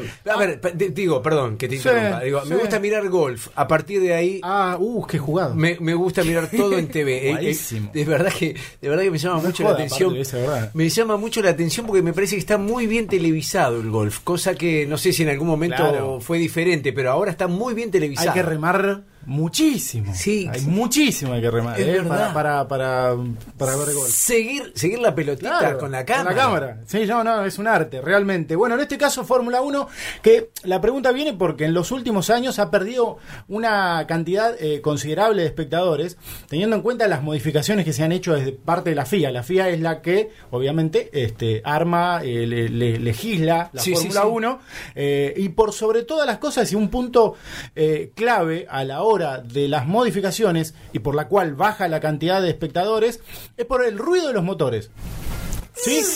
Ese prácticamente no se sienten ahora. Bueno, ahora este año vuelven a darle una vuelta justamente de tuerca como para que haga un poco más de ruido, porque el silencio de los motores alejó a muchísima gente Mirá de los autódromos y muchísima gente que ha dejado de ver eh, Fórmula 1 a través de la, de la televisión, más allá de que aparte está privatizado ahora. Claro. Hay que pagar un canal extra que es eh, Star Action, que es lo que era antes Fox. Ajá, mira vos. Bueno, por Star Action van a estar pasando todo lo que es la Fórmula 1 que comienza este fin de semana en Bahrein y que tiene como la particularidad, entre otras, eh, la vuelta de Fernando Alonso a la actividad y la llegada de Mick Schumacher. Es el hijo de Michael Schumacher, eh, que va a formar parte del equipo Haas en esta primera fecha. Eh, Bahrein, recordemos Schumacher todavía ocho años, nueve años del accidente de Sí, los sí. Alpes suizos que todavía eh, no se continúa- sabe, ¿no? sí. o sea, que- o sea, no sí, sí, es todo un enigma que cómo es la, cómo está la salud de, de, de- de Schumacher. Bueno, el hijo va a estar debutando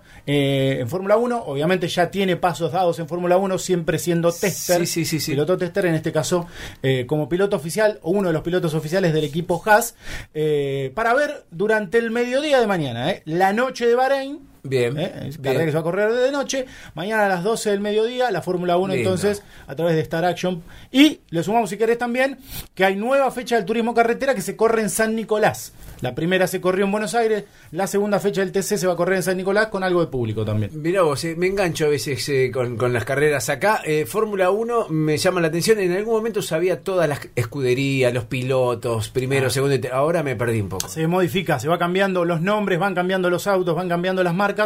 Obviamente el gran candidato nuevamente tiene que ver con Lewis Hamilton, que va por el octavo de manera eh, en, en su historia, en su carrera en la Fórmula 1, octavo título, eh, y va a tirar el récord obviamente de todos los más ganadores. Qué grande. Cristian Leonardo Suárez, el deporte. Eh, vamos a hablar de cine hoy también, ¿no es cierto? Sí, hoy les voy a traer una película argentina porque venía trayendo todo el exterior. Bueno, hoy vamos a hablar de cine argentino. Muy bien, me gusta. ¿Mirás eh, cine argentino? ¿Te gusta el cine argentino? Me gusta el cine argentino, sí, señor. ¿A, a vos, Cris? Sí, claro. Sí, sí, sí, Me lo fascina. Mirá vos, eh, a mí me falta ahí una... una- no es que no me guste, no es como que veo veo los actores y digo... "Ah". Esto te va a gustar. Eh, o- ojalá. Che, nos metemos en algo de lo que estuvimos hablando en un comienzo del programa, tiene que ver con Argentina, nuestra querida, mi querida Argentina, eh, que se aísla, digo yo, eh, cada vez se separa más del mundo, eh, lo decíamos en los últimos días del Mercosur, eh, peleándose con el presidente de Uruguay y también días anteriores con el abandono del Grupo Lima. Nos ha preparado un gran informe Mary Lake que tiene que ver eh, sobre, bueno, su salida, eh, la salida de Argentina del Grupo de Lima. Vamos a compartir declaraciones oficiales de Felipe Solá, referente de la Cancillería Argentina. El gobierno argentino formalizó el pasado miércoles su retiro del Grupo de Lima, al considerar que las acciones que impulsó ese bloque en el plano internacional buscaron aislar al gobierno de Venezuela y a sus representantes.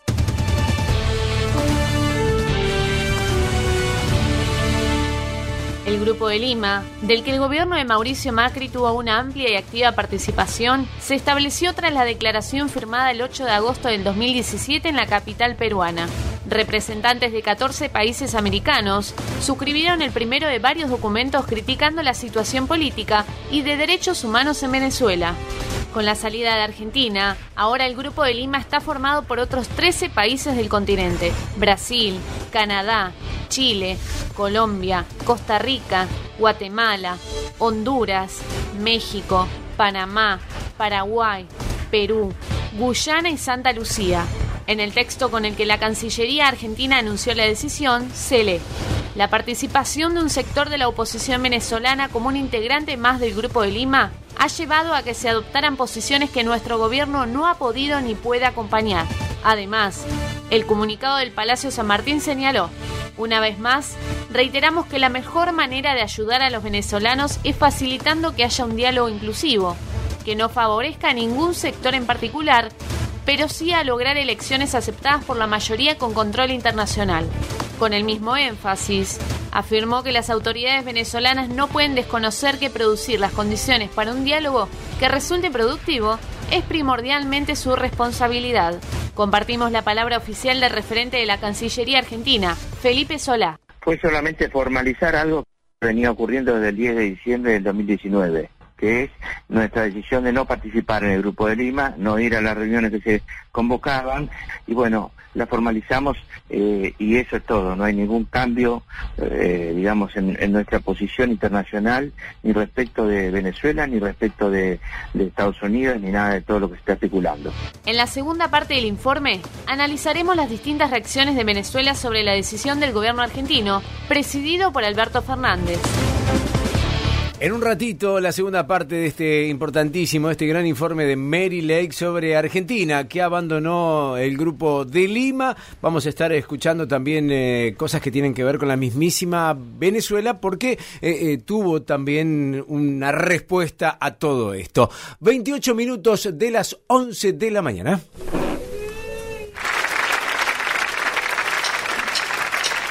All I can ever be to you is the darkness that we knew this regret I got accustomed to.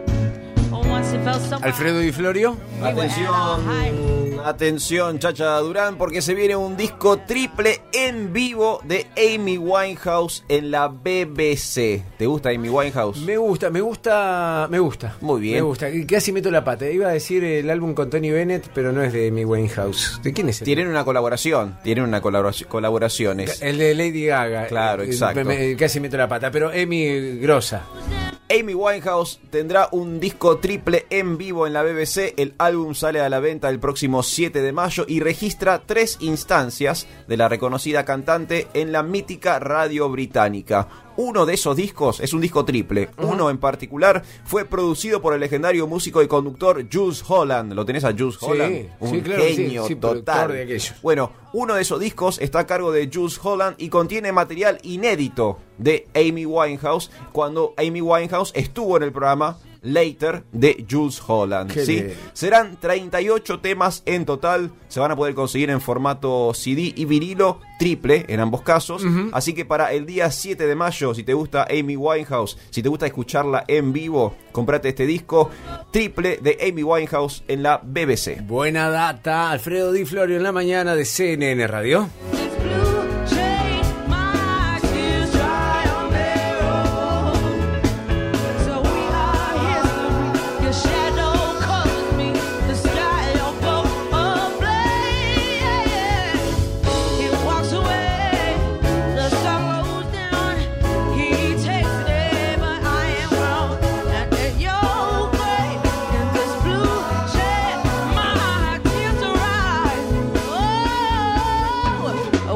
Say no regrets, no emotional debts.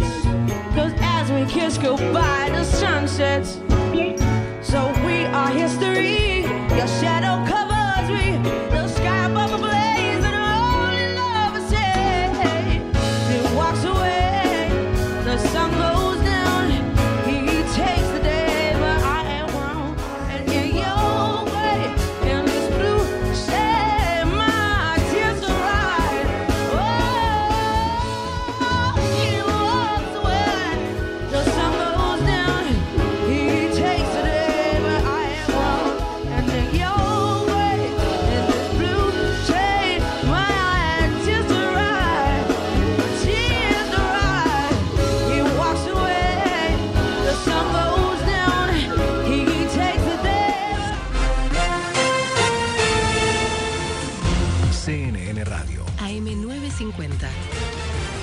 Servicios informativos.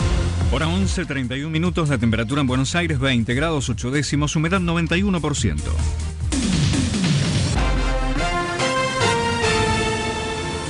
La provincia de Buenos Aires analiza restringir actividades nocturnas ante el aumento de casos. Así lo confirmó el viceministro de Salud bonaerense Nicolás Kreplak, pero aclaró que habrá que esperar unos días más para ver qué grupos etarios están más afectados. El Ministerio de Trabajo dictó la conciliación obligatoria en el conflicto salarial de los trabajadores de la sanidad. La medida tendrá vigencia por los próximos 15 días. La cartera laboral intimó al gremio y a sus trabajadores a dejar sin efecto toda medida de acción directa que tuvieran previsto implementar prestando servicios de manera normal.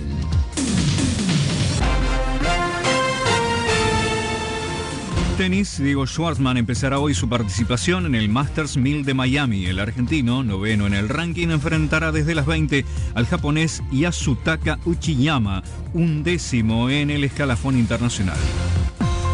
Está cortado por eventos en la rea entre Pacheco de Melo y Peña y en Agüero entre Corrientes y Guardia Vieja.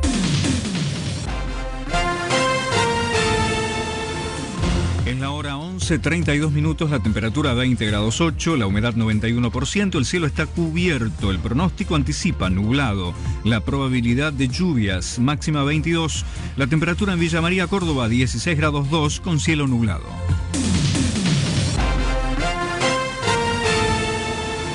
Seguí informado en cnnradio.com.ar.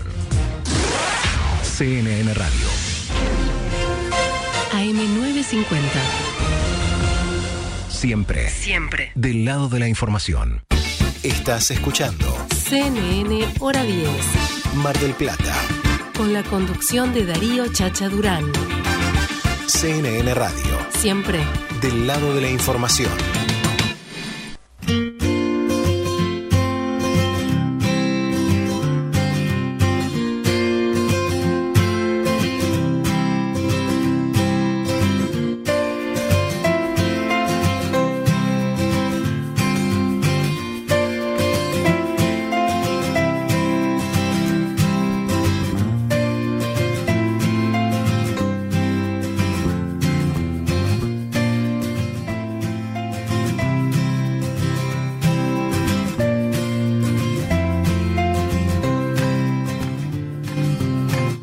33 de las 11 de la mañana. Linda temperatura en la ciudad de Mar del Plata, aunque hay una alerta amarillo, claro, que se sucede a propósito de los fuertes vientos y el informe de Defensa Civil que eh, daba algunos daños menores, pero eh, importantes a tener en cuenta. Sí, tengamos en cuenta que cayeron cinco árboles, eh, dos reclamos por ingeniería de tránsito, DDA y Telefónica, y que estemos atentos porque esto va a seguir. No sacar eh, bolsas de residuos, Muy eh, bien. Evitar eh, cualquier cosa que tenga que ver con posible lluvia, agua, porque se espera entre 30 y 60 milímetros de caída de agua. Digo, eso haría que se tapen eh, eh, cañerías, etcétera. 18 grados la actual temperatura en Mar del Plata.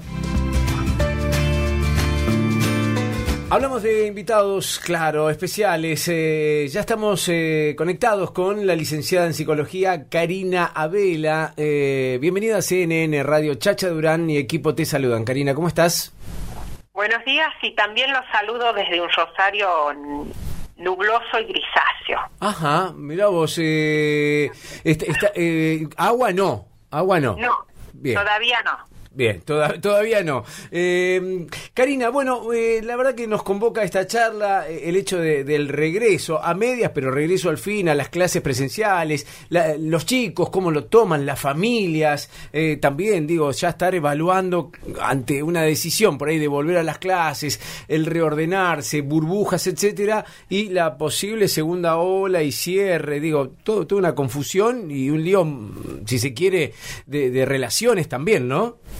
Sí, sí. Has hecho una cruenta y real descripción del panorama.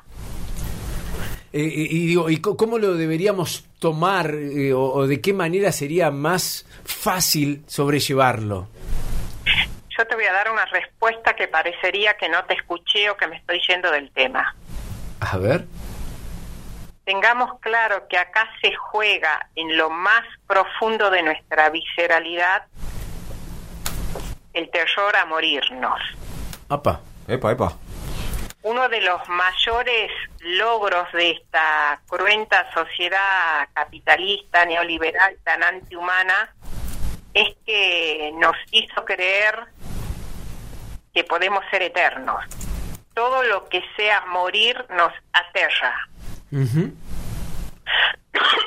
Y eso hace que todo lo que estamos viviendo reactiva algo que todo el tiempo estamos evitando. Claro. Hasta antes de la pandemia, ir a los velorios de, al entierro de, si podíamos mandábamos un doble o un secretario. Porque nosotros teníamos que seguir con nuestras vidas y no podíamos faltar al gimnasio. Claro. No lo olvidemos. Es así.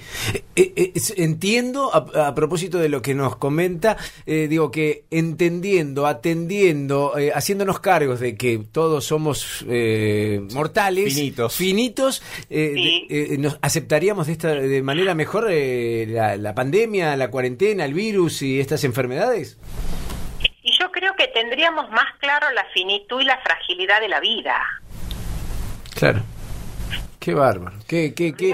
Que esto nos llega en un momento donde desde el sofá de nuestra casa podíamos apretando un botón conocer un hotel de Tokio y apretando otro botón pagar el pasaje y estaría. O sea, real, realmente esto nos llega en un momento donde correte Hércules y Dios porque acaba el hombre. Claro, claro. Entonces, también fue un cimbronazo demasiado fuerte en un momento de la sociedad donde realmente nos sentíamos imbatibles y que podríamos con todo y con todos. Es desde esto que estamos hablando que vamos a entender en el regreso a clase donde entran a jugar muchos actores en la película, los niños, los padres, los docentes, que en todo va a despertar emociones y conductas intensas, incoherentes, fuera de lógica, porque en todo se reactiva, che, me puedo morir, yo me puedo morir. Claro. ¿Mm? Qué bárbaro. Eh, Karina, ¿qué tal? Te hago una consulta, buen día. Quería eh, preguntarte con respecto, vos como, bueno, licenciada en psicología, como psicóloga, ¿qué consejos nos podrías dar eh, a nosotros los mortales ordinarios que ahora tenemos que enfrentarnos a este dilema existencial de la muerte? ¿Qué consejos hay desde la psicología para que podamos este, reconocer nuestros propios límites? conectarnos con nosotros. Simplemente repasarnos en nuestra historia. Vamos a lo más inmediato, registrar nuestro cuerpo. Nuestra piel no es la misma de hace tres años, nuestros movimientos no son los mismos. Nuestros hijos no ocupan el mismo espacio que hace cuatro años porque crecieron, tienen olor, tienen pelo, tienen otra voz. Sí, sí. Acá la respuesta es muy simple, es ir a bien, es ir observando en el diario y en el cotidiano los indicadores inexorables del paso del tiempo que no se minimizan ni se frenan ni con el colágeno, ni con el circuito de gimnasio, ni con la famosa crema que hace milagros. Esto nos impacta como nos impacta porque realmente compramos el versito del cuerpo joven. De ahí a lo que nos enfrenta esta situación. Eh, qué, qué bárbaro, ¿no? Digo, Hay, hay que hacerse cargo de uno. Hay que hacerse cargo. eh, Claro. eh, la verdad que. Y, y esto se relaciona de alguna manera con el método Rolfing? No necesariamente. El método Rolfing es un método muy poco conocido donde trabajamos la musculatura profunda del cuerpo, musculatura profunda que hoy todos nosotros, los oyentes, lo tenemos tenso y contraída. Ajá. Musculatura que se encoge cuando vivimos situaciones de peligro o situaciones donde no nos sentimos en lugares seguros. Bueno, de alguna manera se, se concatena con lo Claro, que venimos sí. hablando. Digo, está- claro, estamos de alguna manera ahí eh, atentos y contraídos ante el miedo. Tengo el Rolfing contraído. Claro, eh, no, miedo a avanzar, a entender para, para lle- sobrellevarlo de la mejor manera. Eh, eh, ¿Nos cuenta algo de, de este método, por favor? Eh, este era el motivo por el que yo decía no necesariamente en este momento. Es un trabajo donde es personal, Ah. donde la persona va al consultorio, eh, quien hace este método tiene un largo entrenamiento en observar cuerpos y miramos a la persona de frente, perfil y espalda en ropa interior Sí. y observamos anatómicamente cuáles son los músculos que están más desajustados y fuera de lugar Wow. Y a partir de ahí armamos algo así como una estrategia de ajedrez, porque a lo largo de las sesiones lo que vamos intentando lento y gradual es despegar, soltar, abrir, liberar todas esas camadas musculares que a lo largo de nuestra vida, con el regalo de la Navidad que no fue, con la pérdida del hermano, con el divorcio de los padres, con ese amor de la adolescencia que se truncó, con todos esos eventos nos hemos ido encogiendo, acortándonos, pisando menos, llevando la cabeza hacia adelante, perdiendo movilidad a nuestra pelvis. Entonces, este método procura que nuestro cuerpo realmente sea un cuerpo humano, vertical, organizado y estable.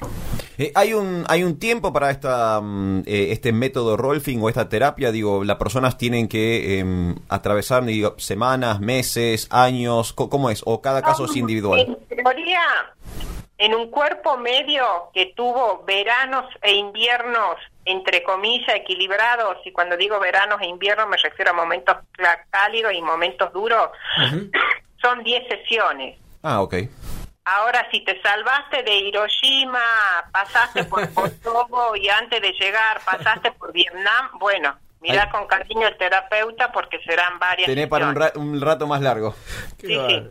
Muy interesante la charla con Karina Vela, licenciada en psicología, hablándonos de, de- de este entendimiento introspectivo que tenemos que tener cada uno de nosotros para, para aceptar la realidad y, y- sobrellevarla de la mejor manera. Y también del método Rolfing, que eh, digo, tiene que ver con una médica, ¿no? Ida Rolf, ¿es así? Sí, Ida Roll fue bioquímica, realmente sería un ícono para la para todo el feminismo actual porque ella era la única mujer científica en un círculo de machos científicos allá lejos en Estados Unidos eh, para sobrevivir al entorno bastante autoritaria y cerrada ella tiene un nene que a los dos años, cuando comienza a caminar, ella ve que la patita la giraba para afuera y ella comienza a cuestionar y dice, si el ser humano camina vertical hacia adelante, los pies tendrían que ir hacia adelante. Bien. Que el pie gira hacia afuera, disloca y pierde pierde firmeza el pisar y pierde dirección el cuerpo. Claro. Y ella dijo, esto se tiene que reorganizar naturalmente, porque estamos buscando que acontezca una función natural del humano, que es caminar hacia adelante. Claro, claro. Lo lleva a sus colegas de la época y todos le dicen, mira, lo podemos operar sin garantías de nada. Y ella le dice, no, esto no se resuelve con cirugía, tiene que lograrse naturalmente porque estamos buscando que acontezca algo natural. Bueno, le dijeron de loco a- de loca Sí, para sí, arriba. sí, Todo lo que no le dijeron antes le dijeron en ese momento. Ella alzó su hijo, dio un portazo y les dijo, el tiempo me dará la razón y esperemos que ustedes me pidan perdón. Mira vos. Y, y- Bueno, a partir de ahí se obsesionó con esto y le llevó 30 años llegar a esta técnica. Qué bárbaro, ¿eh? Qué, qué, qué, qué historia y que hoy se, se tenga en cuenta y se trabaje sobre con este método me parece muy interesante. Podríamos hablar también, digo, eh, eh, a ver, la historia del cuerpo y, y la representación física con algo de, de bio-neuroemoción, ¿no? Sí. Todo lo que vivimos nos impacta. No hay nada que atravesemos que no nos quede registro. Eh, no hay ninguna vivencia, no hay ningún acontecimiento que lo aprendamos cognitivamente al margen de nuestra corporalidad. Perfecto. Nosotros somos cuerpo. Sí, sí, sí, sí, sí, sí. Y- Y a veces el cuerpo olvide que necesariamente en otras oportunidades el cuerpo guarde, porque no es el momento de vérselas con esa situación, es otra cosa. Bien, bien, bien, es, es así. Eh, y por último, y no, no le robo más tiempo, digo, eh, el padre, para con el niño que por ahí, bueno, no, no asimila todas estas palabras y demás, ¿cuál, ¿cuál sería el consejo para el padre que tiene que dárselo al niño? Que yo esta vez no te entendí yo, que tiene que darle qué consejo. Eh, digo, a propósito de entender la situación, del regreso a clases, de los cambios, de la relación con los amigos y demás, digo, ¿hay algún consejo para el padre? Porque por ahí el niño no lo termina de entender. Yo creo que independientemente de lo que hablemos, nuestros hijos van a tomar y van a repetir cómo vivimos.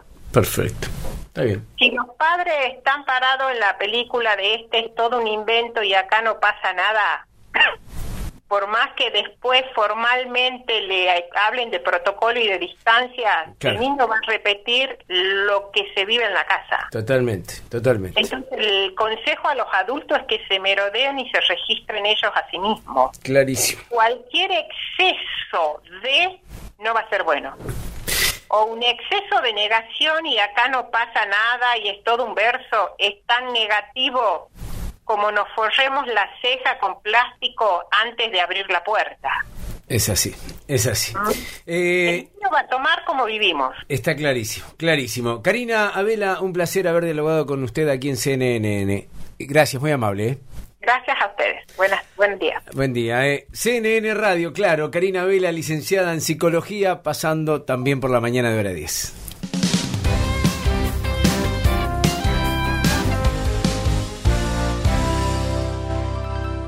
JCK Electrónica, informática, telefonía celular, electrogar, iluminación, audio y más. Mira todo en electrónicajck.com.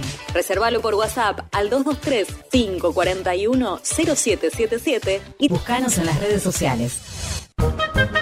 Ahora el mejor helado llega a tu casa. Sí, Johnny Helados va a donde estés. 493-8189 o por WhatsApp 223-503-6969.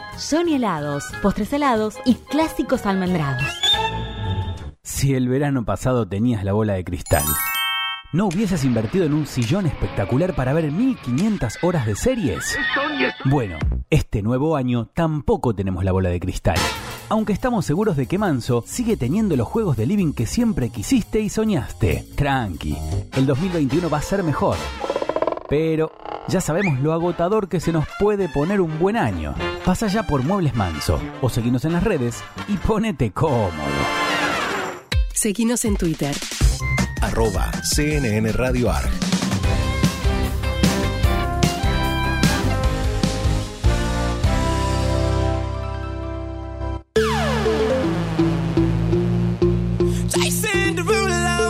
CNN, hora 10, 3 horas de pura objetividad. keep That's my song. That's my song. Where my drinks, I've been waiting too long, too long. And this girl in my lap out, she's a. The last thing on my mind is going home from the.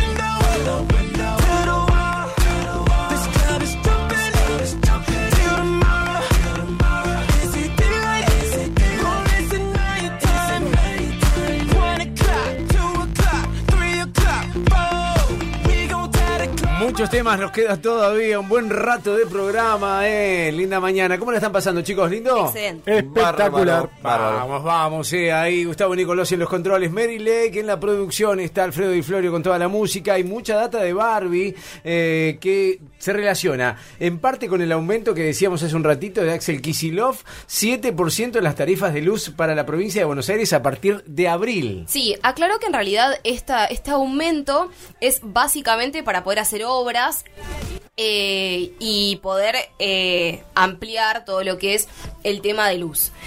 A ver, la realidad es que no va a ser solo, o sea, no es solamente para eh, lo que es eh, el conurbano. Sino solamente que va a afectar a las cuatro partes de la provincia de Buenos Aires.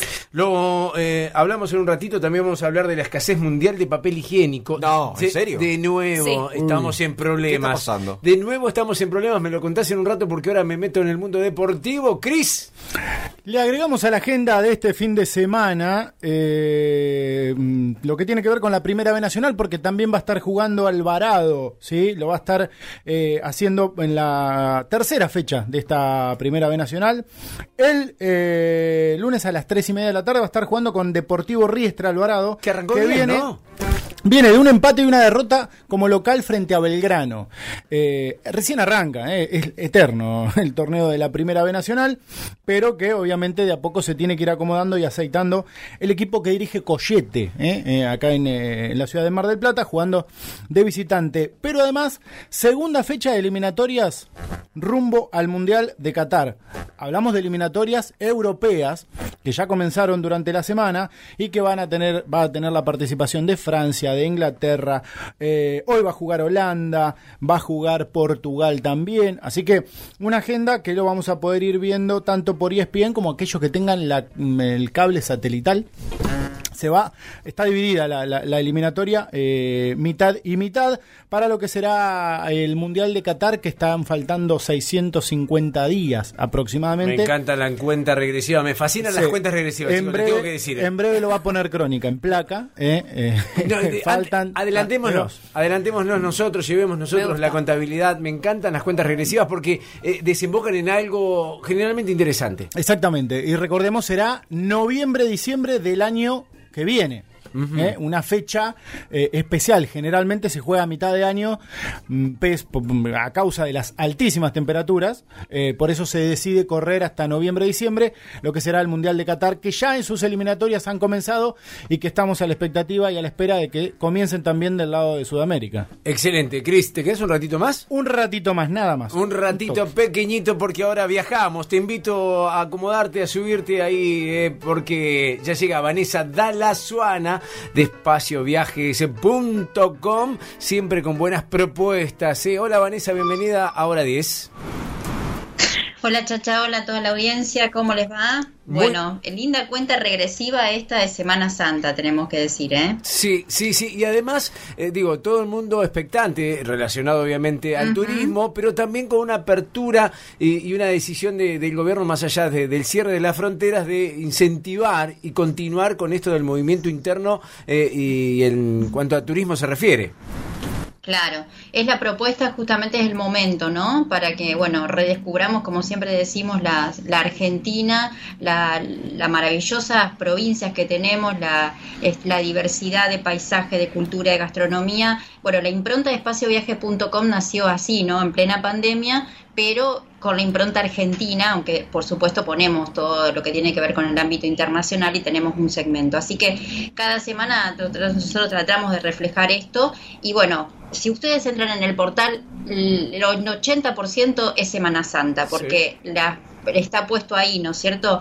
Eh, el cierre de la temporada de verano, aunque ya estamos en otoño, es se extendió un poquito y es hasta el 4 de abril, así que las reservas en el país hasta ahora son bastante buenas, eh, beneficiosas en muchos muchos de los lugares, este, realmente que, es, que así lo cuentan, más del 70, del 80%, aunque también ha cambiado la forma de viajar. Vieron que ahora, medio a último momento, también la gente, de acuerdo a, a la situación o de la pandemia o del bolsillo, de lo que fuera, de las propuestas también que van surgiendo, este, se anima y, bueno, y viaja, ¿no? Así que este fin de semana XL, como le decimos nosotros en el turismo, ahora la propuesta es volver a descubrir Catamarca. Digo, una, volver a descubrir, hemos hablado de esta provincia, la parte histórica, eh, cultural, pero qué hermosa provincia para descubrir los paisajes. Realmente nos llenan, eh, nos llenan el alma, podemos decir, cuando viajamos. lindo. Así que queremos eh, destacar justamente, y una de las notas de Espacio Viajes es los paisajes de Catamarca como la apuesta también de Semana Santa. Así que vamos a viajar hacia el este de Catamarca específicamente. Bien. Tenemos la palabra, Chacha, Sí, sí. y a toda la audiencia, por supuesto, de la directora de promoción turística para que nos abra un poco la mente y nos abra un poco, digamos, la, la ventana y descubrir esta Catamarca. Si les parece, la escuchamos. A ver, a ver. Se acerca Semana Santa y Catamarca te ofrece propuestas colmadas de los mejores paisajes. En esta oportunidad recorremos el este catamarqueño. Es importante tener en cuenta que esta región ofrece alternativas para visitar disponibles durante todo el año. Se pueden realizar circuitos de media jornada y de jornada completa, haciendo base en la ciudad capital, o disfrutar del servicio de alojamiento y gastronomía en cada localidad. Es aquí en el este donde también tenemos la mayor cantidad de recursos hídricos de la provincia, por lo que las actividades náuticas en los diques y los ríos son una excelente opción para estar en contacto con la naturaleza. En esta región también podemos recorrer la emblemática cuesta del Portezuelo y sus mil distintos tonos de verde que nos regalan en la cumbre del majestuoso Cerro Ancasti una postal inolvidable del Valle Central. Todos invitados a recorrer Catamarca hermosa por naturaleza. Qué lindo, qué lindo escuchar a Noelia Robledo, directora de promoción de, de Catamarca, invitándonos. Eh, eh, vos sabés que es una de las, creo que si no la única provincia que no conozco, no conozco nada de Catamarca. Eh. Eh, me parece que es una buena oportunidad. Es una deuda para mí también pendiente de descubrir, la verdad, y tengo muchas ganas porque eh, los paisajes son en todo el año bellísimos. El otoño trae justamente lo que nos decía Noelia, un tono de verde muy hermoso. Eh, la geografía que vivimos, por ejemplo, acá en el litoral es muy distinta. Eh, las cuestas, los diques, realmente que es hermoso para hacer trekking, para disfrutar la naturaleza, como bien decía. Y quiero agregar otra cosa importante para esta Semana Santa, que son las promociones con tarjeta de crédito, porque claro, a la hora de viajar también vemos esto, ¿no? Claro, claro. Eh, un 20% de descuento con la tarjeta del Banco Nación y cuotas en alojamiento, servicios de gastronomía, artesanía, que uno siempre cuando viaja le gusta comprar y ellos tienen excelentes artesanías, eh, y servicios también turísticos. Así que quienes tengan esta tarjeta, la verdad, es me parece una re buena opción también si no tienen ya previsto dónde viajar y si no, agenden porque es una provincia que los va a maravillar seguramente. Me encanta. Vanessa de la Suana, espacioviajes.com. Buena semana para vos, un beso muy grande. Igualmente, hasta la semana que viene para seguir viajando. Ahí estamos, eh, a pleno, hora 10. Hasta las 13. CNN Hora 10. Mar del Plata. CNN Radio. Siempre. Siempre. Del lado de la información. Ooh, Lordy, my trouble so hard. Ooh, Lordy, my trouble so hard. Don't nobody know my trouble but God. Don't nobody know my trouble but God. Me lleva a, a los viajes que en algún momento tuve que hacer seguido a Buenos Aires y sonaba móvil. Todo, era, era, era increíble mi soundtrack automovilístico en la autovía 2. Era tu soundtrack de ruta, muy bien. Te cuento ahora que hace unos días Moby anunció su regreso al mundo discográfico y lo hará con un grandes éxitos de canciones propias, pero reversionados con artistas invitados. ¡Uy, qué lindo! Sí, el disco se llamará Reprise, sale a la venta el próximo 28 de mayo. Básicamente es una colección, un Greatest Hits de Moby, pero va a ser todo material regrabado con la participación de la Orquesta Artística de Budapest y varios invitados especiales. Qué lindo. Eh, atención porque además junto con este nuevo álbum, eh, en este 2021 también se va a estrenar un documental. Moby Doc, ¿sí? Un film que va a retratar los 30 años de trayectoria musical de este artista. Así que si te gusta Moby, el 2021 es lo tuyo. Tenés un documental y tenés un Greatest Hits con las canciones más emblemáticas regrabadas por el propio Moby junto a varios artistas invitados. Qué buen, qué buen artista Moby. Aprovecho y lo invito a que escuchen mientras se retira Cristian Leonardo Suárez. Muchísimas gracias, eh, eh, un placer, como siempre, como cada sábado. Sí, que lo terminen lindo. eh. Gracias, muy amable. Se queda escuchando Moby hasta el final. eh. Excelente, excelente propuesta esta musical aquí en Hora 10. was dead.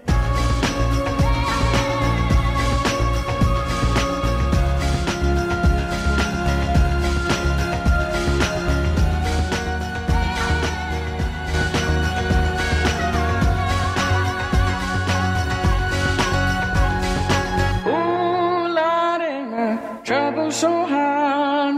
Ooh, Lordy, my trouble so. Don't nobody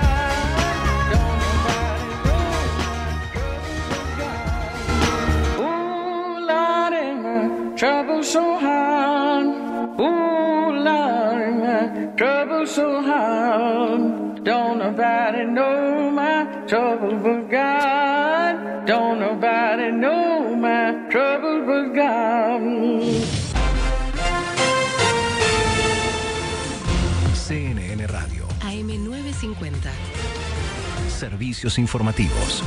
Hora 12, un minuto. La temperatura en Buenos Aires 20 grados 8, la humedad 91%.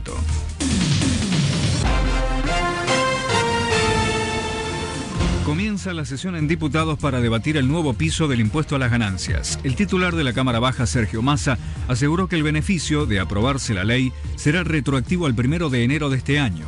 Aclaró que se prevé fijar un piso de 150 mil pesos para empezar a pagar el tributo.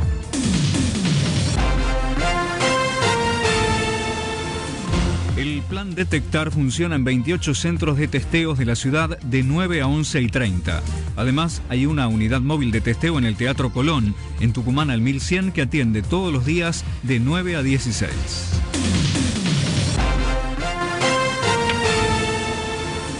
Marcelo Tinelli rompió el silencio sobre San Lorenzo. El presidente del Ciclón, a través de Instagram, dijo que está más firme que nunca para sacar adelante este momento futbolístico del plantel. De esa manera respondió a quienes lo criticaron por Twitter con el hashtag Andate Tinelli, a raíz de los malos resultados del equipo de Dadove. El lunes estará cortado por obras en la salida de Avenida Cantilo hacia Ciudad Universitaria y en Cantilo entre Ilia y Rafael Obligado.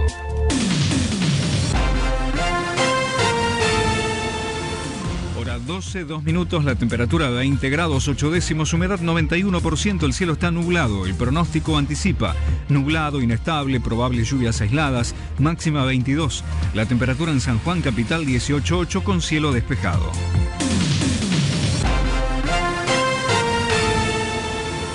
Seguí informado en cnnradio.com.ar. CNN Radio. AM950. Siempre. Siempre. Del lado de la información. CNN Radio Argentina. Ahora en tu celular. Bajate la aplicación. CNN Radio Argentina. Disponible en App Store y Play Store. CNN Radio. En Mar del Plata, FM 88.3. CNN Radio. Siempre. Del lado de la información.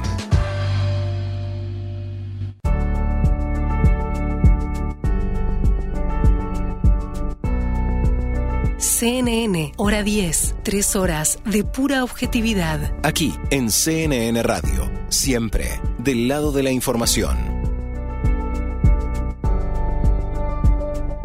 Entrando en la última hora de este hora 10, eh, aquí a través de CNN Radio, muchas cosas pasaron y van a seguir pasando. Hay mucha información, mucha actualidad. Un final musical que se viene con todo. Hoy estamos inaugurando un rubro nuevo y hoy, Chacha, la responsabilidad recae sobre tus hombros Ajá. porque hoy haremos un elige tu propia aventura musical y vas a poder elegir vos entre una opción A y una opción B. Bien. ¿Vieron como en el libro eh, Elige tu propia aventura? Sí. Que vos llegabas a un, pu- un punto y decías, bueno, ¿qué haces? ¿Abrís la puerta o saltás por la ventana? Es divertido. Bueno, yo te voy a plantear dos alternativas y lo elegís vos el final. Me encanta, es una buena propuesta, eh, muy lúdica en esta mañana de muchas noticias, abriendo con nuevos aires el fin de semana. Eh, hablábamos de la escasez mundial del papel higiénico y no será por la Mm. pandemia. ¿De qué se trata?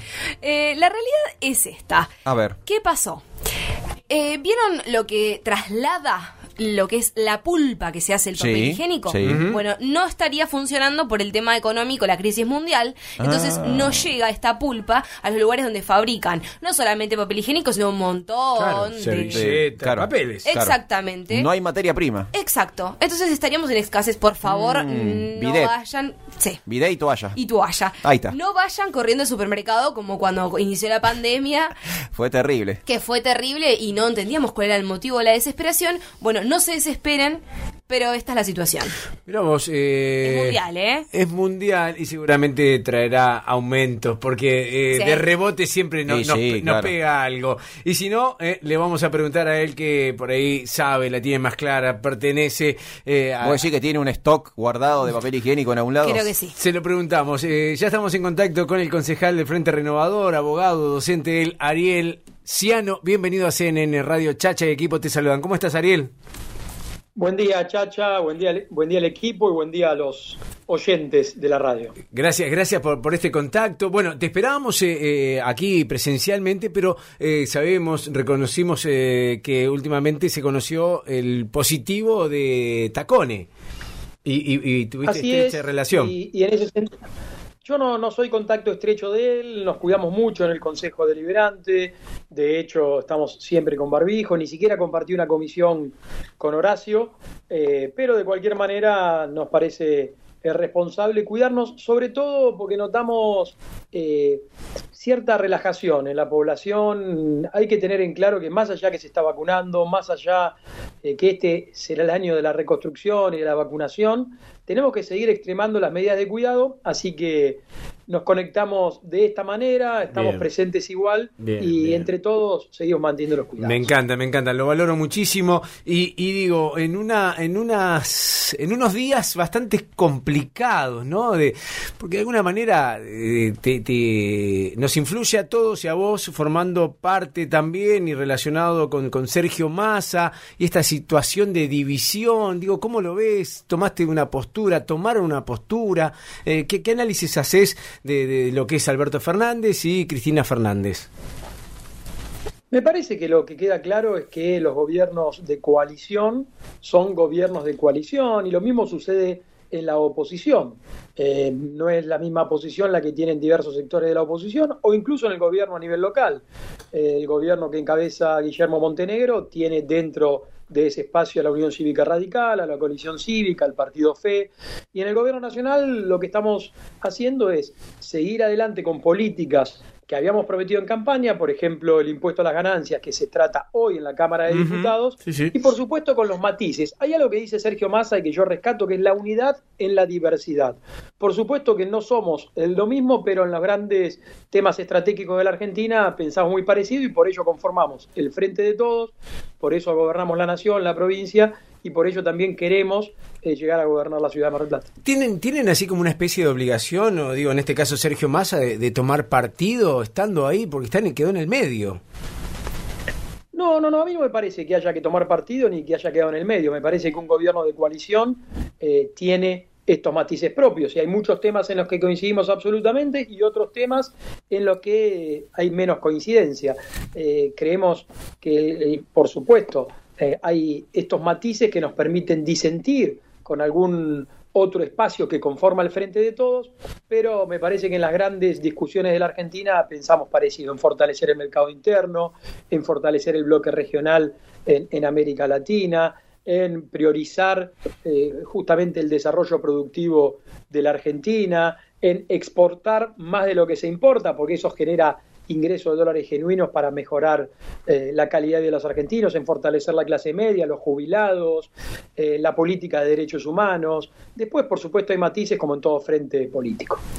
Ariel, Barbie Benítez le habla. Yo tengo una pregunta, pero como ciudadana. Trato de correrme de mi rol como comunicadora.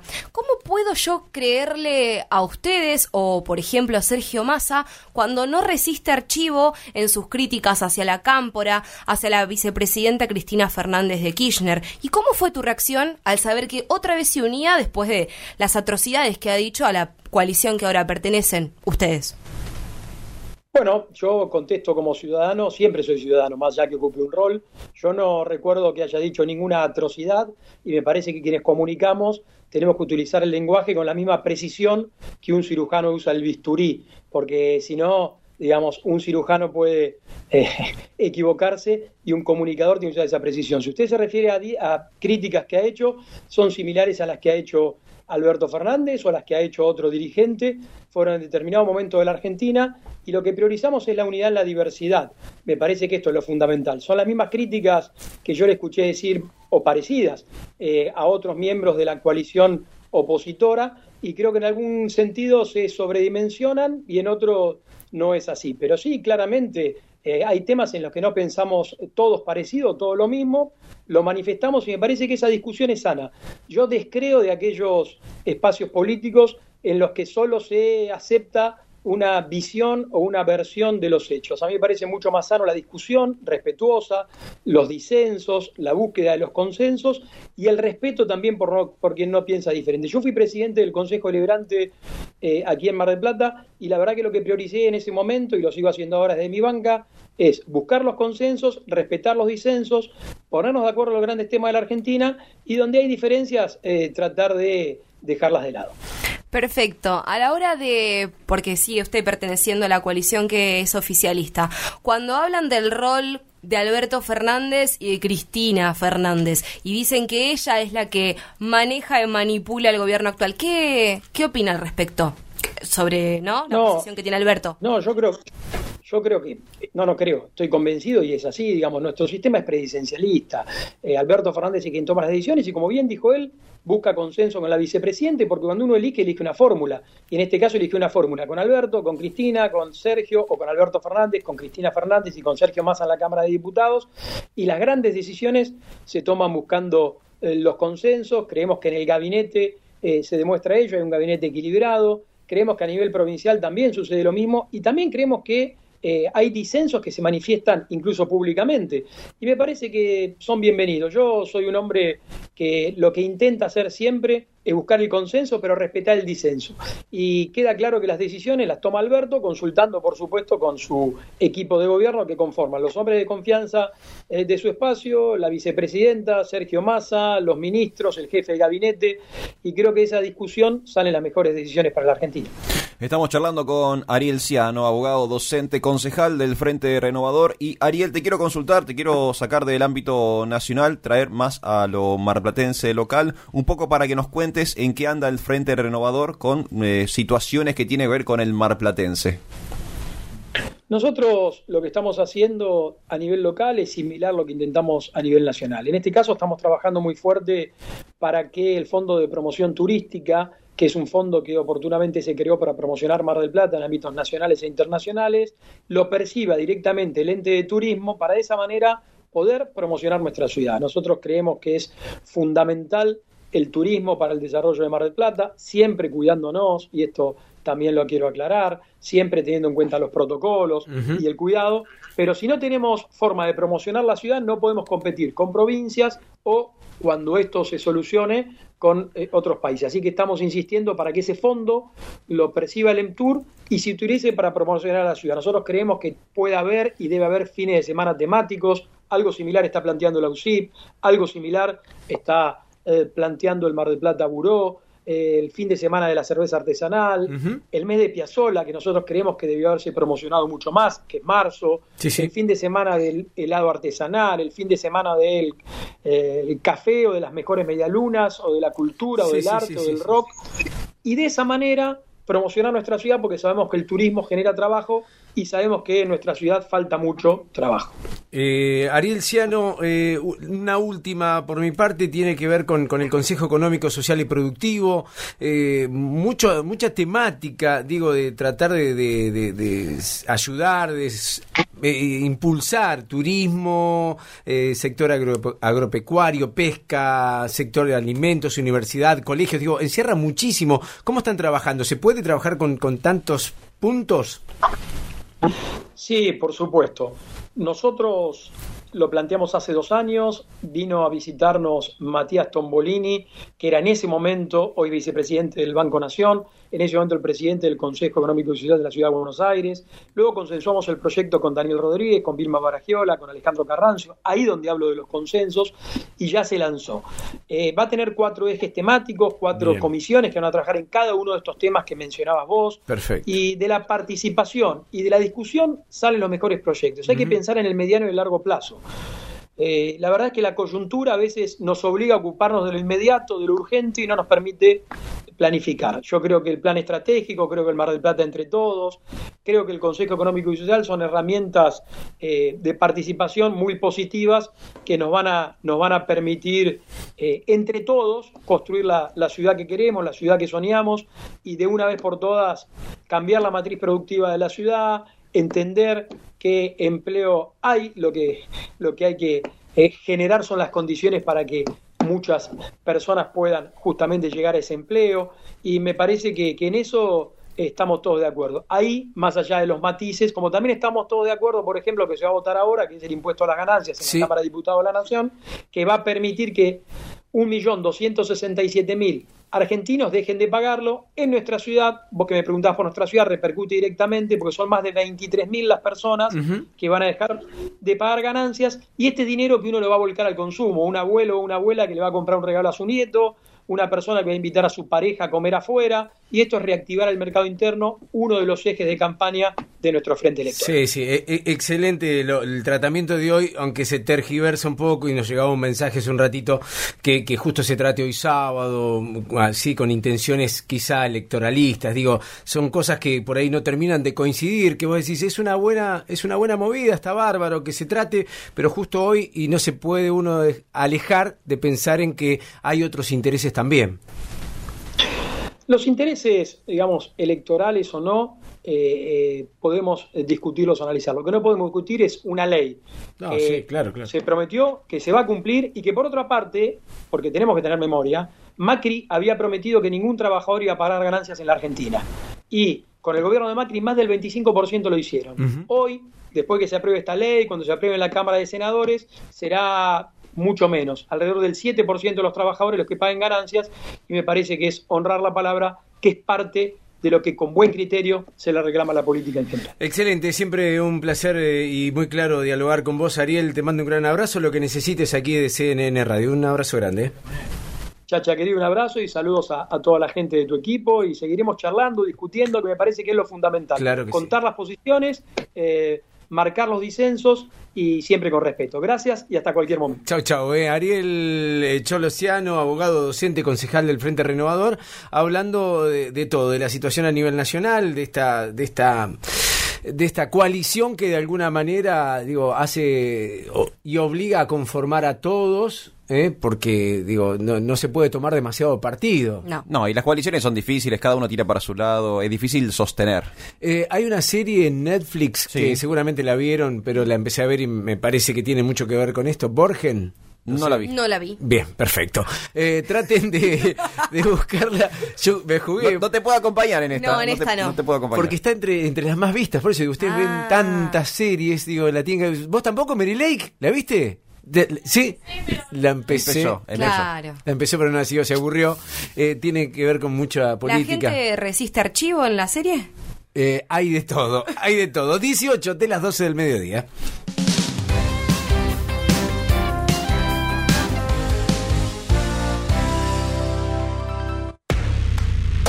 En Pan Finito siempre pasan cosas. Vení y conoce nuestra amplia carta premium. Platos variados, de cocción controlada, cerveza artesanal local y nuestro ya clásico bakery recién horneado. Disfruta la terraza más linda. Te esperamos en Córdoba 2519. Pan Finito. Come consciente.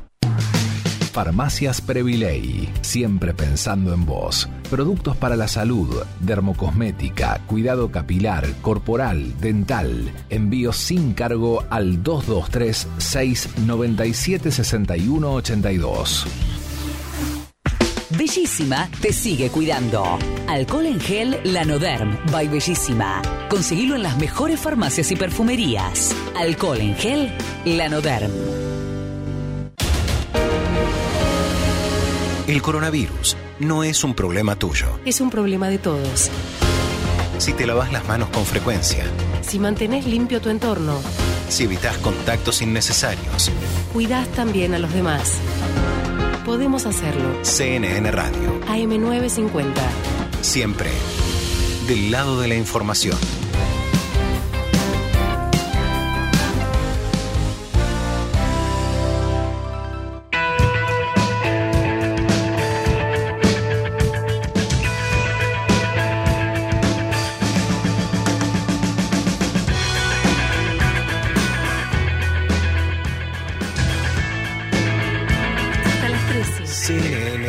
10. Mar del Plata.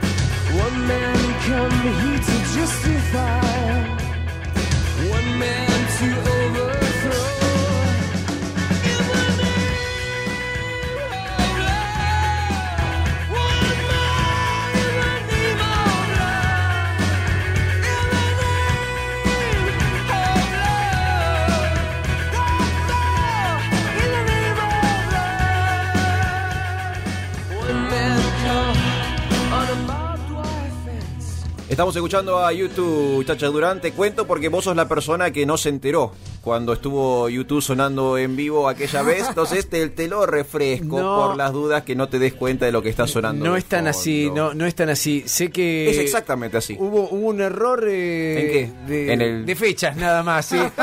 no.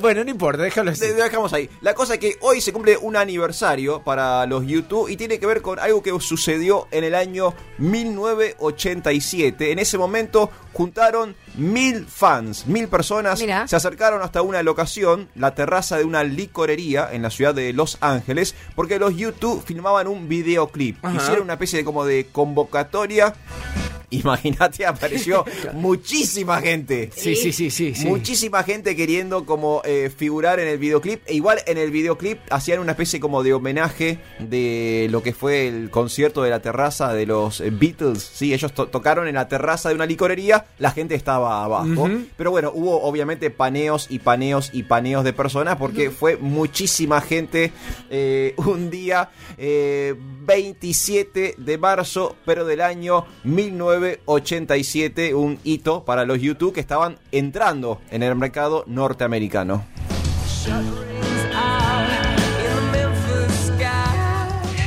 Déjame agregar algunas cosas importantes que tienen que ver con esta fecha, seguramente lo sabés vos, 27 de marzo del 63 nacía Charlie Alberti. Muy bien. Baterista, obviamente, de Soda Stereo. Sí. Nacía Quentin Tarantino, también, eh, del año 63, el mismo año que Charlie Alberti. Parece más grande, ¿no? Parece mucho más grande. Parece mucho más grande. Y también, no sé de qué año, porque se desconoce, nacía Yuya.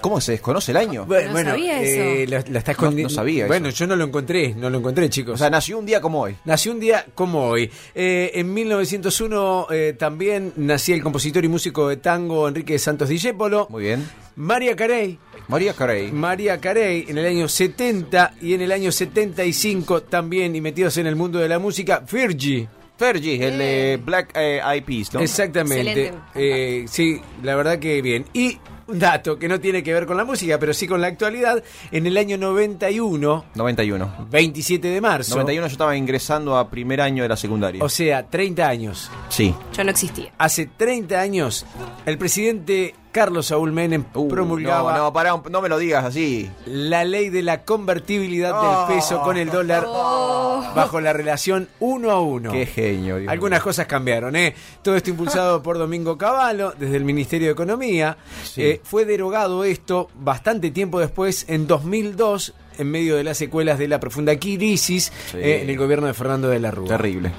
Mirá vos, 91, hace 30 años hoy, el uno a uno era una realidad. Mira vos.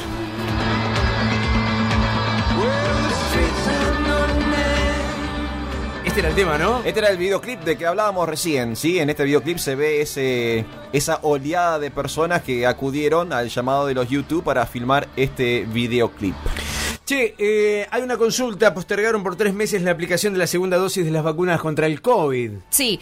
Eh, mi caso particular eh, lo siento como un poco dudoso. ¿no? Es raro, ¿no? Todavía no, no hay ninguna confirmación, como decía Chacha, de decir si funciona o no, darnos la segunda dosis y sabiendo que son distintos componentes, a mí me da dudas. Aparte, es como frenar el tratamiento. Claro. Eh, que- pero ves, ahí estamos, elucubrando todos, porque no, Sí, sí. no, no te culpo, pero digo, porque uno también analiza, Sí. Barbie No, también estamos tira- todos especulando, ¿no? Especula- pero digo, falta una voz oficial. A ver, eh, la ministro de Salud Claro, que diga si se puede, no se puede, si está bien, si está mal. Es que te lo van a justificar y te van a decir, sí, sí, es, Sí, es- no es pasa lo, nada. es lo ideal. Pero nosotros queremos saber por qué es lo ideal. Porque, sí, porque ¿Por- no por qué no me lo dijeron antes? Por- Porque no llegan las vacunas, porque no damos abasto con la vacunación, porque tenemos problemas eh, Claro. en, en las pichicatas. Eh, a ver, hablame, hablame de frente, decime, decinos a todos los argentinos eh, si va a dar resultado dentro de tres meses la segunda dosis. Decinos qué es lo positivo y qué es lo negativo de eh, extender tanto tiempo eh, la segunda aplicación. Sí, no olvidemos que venimos de un vacunatorio VIP, de todo lo que eso... o sea, no, no, no es que no pasó nada al No, respecto. no, no, pasó de todo. Y puntualmente en la ciudad de Mar del Plata estamos muy atrasados. Muy. Las personas de más de 60 años y de riesgo no están siendo vacunadas. Entonces, eh, me parece que hay que tener una respuesta a las autoridades.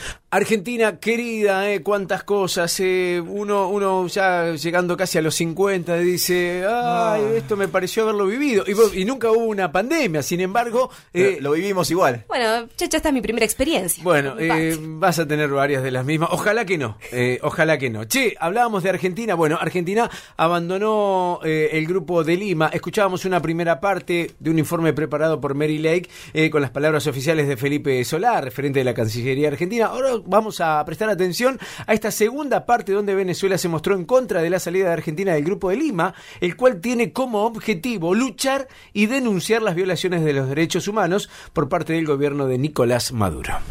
La salida de Argentina del Grupo de Lima causó emoción en los distintos actores del kirchnerismo.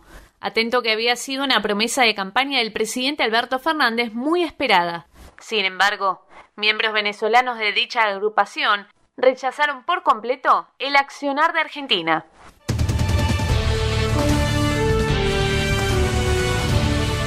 El gobierno interino de Juan Guaidó lamentó este miércoles la retirada del gobierno argentino del Grupo de Lima, el foro internacional que denuncia el régimen de Nicolás Maduro en Venezuela. Lo hizo a través de su embajadora en Buenos Aires, Elisa Trota Gamus, quien en una publicación en su cuenta de Twitter aseguró que el grupo fue fundamental para denunciar las graves violaciones a los derechos humanos en Venezuela y para trabajar en la única solución real, que es recuperar la democracia en ese país.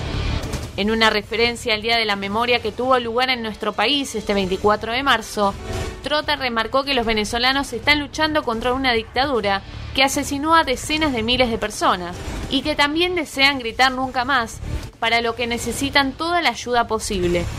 Compartimos parte de las declaraciones de Elisa Trota Gamus en CNN Redacción. Lamentablemente, esta decisión no podría decir que nos sorprende, pues desde que asumiera el gobierno del presidente Alberto Fernández Argentina no ha acompañado ninguna de las, re- de las resoluciones emitidas por el Grupo de Lima, con lo cual nos cuesta entender un poco cuál es la dinámica y cuál es el deseo real de por parte del gobierno argentino de colaborar en esta terrible crisis. En contraste, el régimen de Maduro celebró la decisión. El canciller Jorge Arreaza replicó una publicación en Twitter que la califica como acertada y positiva y asegura que la República Bolivariana de Venezuela necesita solidaridad y acompañamiento. Ahora, se espera que Alberto Fernández privilegie el vínculo con el Grupo Internacional de Contacto para Venezuela, que impulsa principalmente la Unión Europea, y del que la Argentina forma parte desde agosto, para buscar soluciones pacíficas y democráticas a la crisis que viven los venezolanos.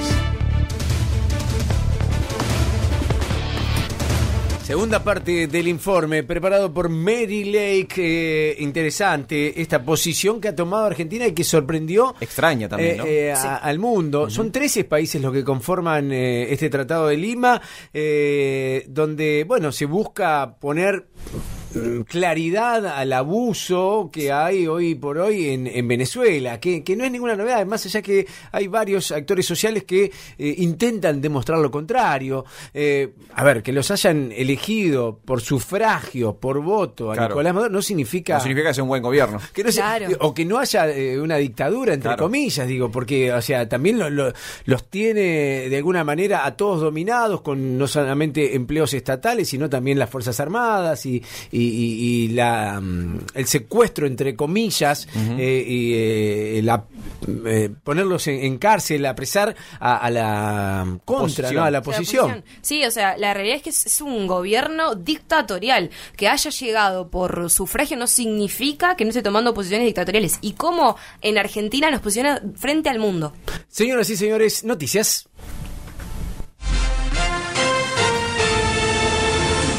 CNN Radio. AM950. Servicios informativos.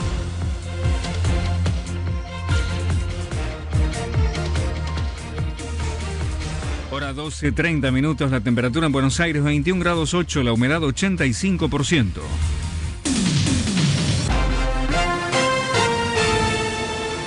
Jorge Macri consideró que la sociedad está cansada por la pandemia. En diálogo con CNN Radio, el intendente de Vicente López señaló que el sistema médico está cansado también, pero bien preparado.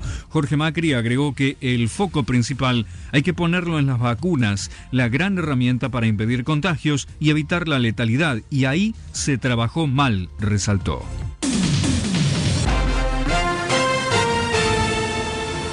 La Cámara de Diputados aceptó la renuncia de Martín Soria. El ex legislador del Frente de Todos por Río Negro asumirá en los próximos días como ministro de Justicia en reemplazo de Marcela Lozardo.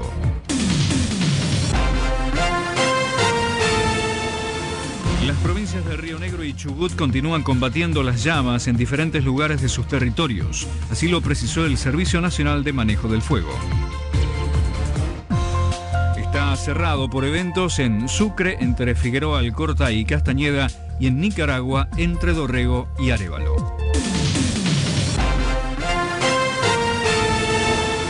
12.31 minutos, la temperatura 21 grados 8, la humedad 85% y el cielo está nublado. El pronóstico anticipa inestable, nublado. Probabilidad de lluvias máxima 22 grados. La temperatura en Miramar, provincia de Buenos Aires, 18.4 con cielo nublado.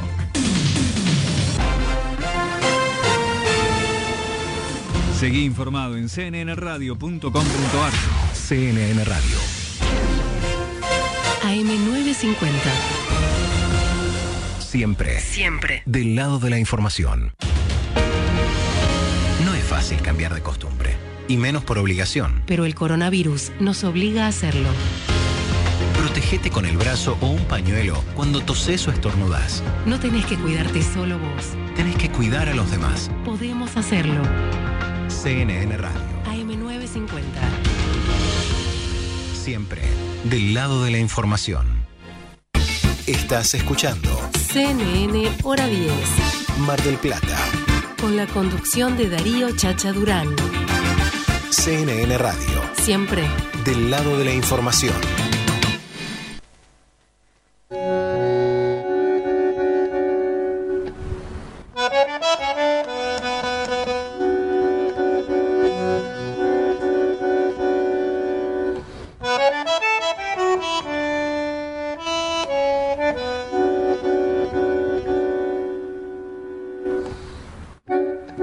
うん。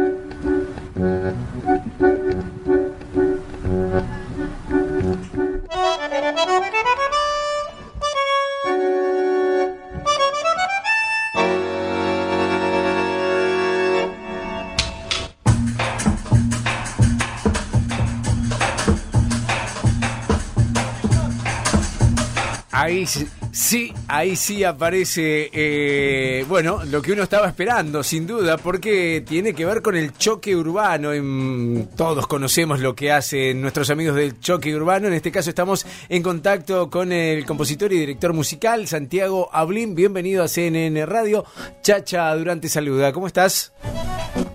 Hola, ¿cómo estás, Chacha? Todo muy bien. Vamos. por allá. Muy bien, espectacular. Eh, La verdad que, bueno, esperando agua y alerta amarillo, pero en síntesis, pasando una buena mañana aquí a través de la radio con muchos invitados y la verdad que, que es un placer saludarte porque eh, en algún momento eh, participé, disfruté del choque urbano y, y haciendo un balance de, de- de todo, eh, me, me encanta el crecimiento que han tenido en cuanto, digo, a lo que generan mm, como producto, ¿no? De, de- de primeras expresiones más tranquilas o sin letras a, llegar hasta, hasta Fierro, que, que- lo vas a contar vos, pero que, que me parece muy, pero muy interesante. Eh, ¿Cómo podemos arrancar esta charla? Digo, ¿cómo aparece choque urbano en tu vida?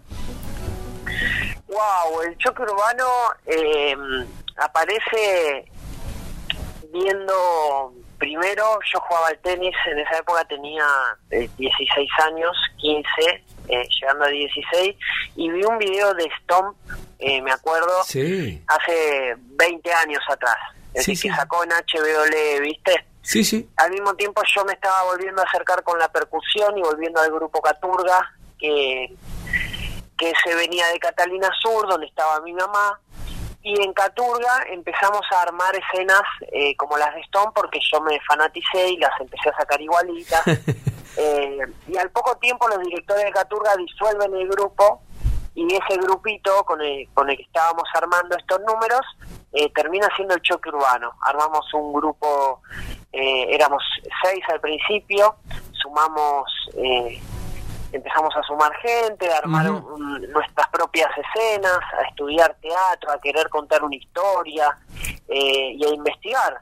Y bueno, y ya tenemos casi 20 años de, Qué- de vida. Qué bárbaro. Y bueno, eh, cuatro espectáculos. El último es Fierro, como Me- me- mira, eh, estoy así eh, leyendo parte del material que nos ha preparado la producción. Bueno, fabricando sonidos, la nave, que no, no existían palabras, era un, un lenguaje más, más inventado o, o había un lenguaje eh, interno. Digo, me imagino que todo esto obviamente hay pasión, hay, hay garra y demás, pero digo, el lenguaje en No, esos primeros... tanto, claro, perdón, tanto en, en Fabricando Sonidos como en la nave, el idioma era un idioma inventado, Bien. digamos, como eh, inventado y cada tanto podían salir palabritas que también generen gags, dependiendo la situación, mezcladas con ese idioma inventado, ¿no? Bien. Y en Baila eh, fue la primera vez que nos reencontramos con la palabra. Claro, claro. Eh, eh, y bueno, y ya le- los temas eran canciones, eh, tenían letra,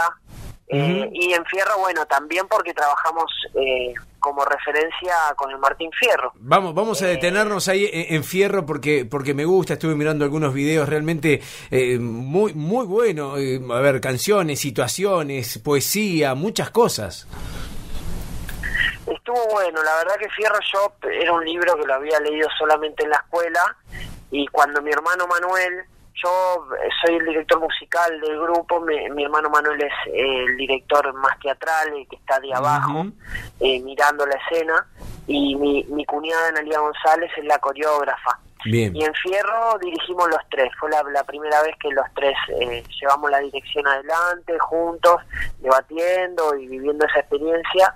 Y la idea vino por Manuel de querer laburar con Fierro. Y, y para mí fue como reencontrarme con un material que, Qué que bueno. es muy valioso, porque es muy contemporáneo. Sí, sí. Eh, entonces sentimos que era el momento también para contar esa historia y, y le encontrás eh, muchas semejanzas a hoy en día, ¿viste? A lo que vamos viviendo y, y toda la letra que hubo en Fierro eh, era del libro. Así adaptamos canciones, textos, escenas actorales eh, y todo transcurría en un en un basural, eh, en un basural eh, medio de fantasía, ¿no? Qué bárbaro. Qué, qué loco. La, la decisión también, digo, de, de armar Fierro en base al Martín Fierro en un basural. Digo, ¿hay, hay una explicación o, o simplemente era donde mejor, bueno, se, se podían expresar?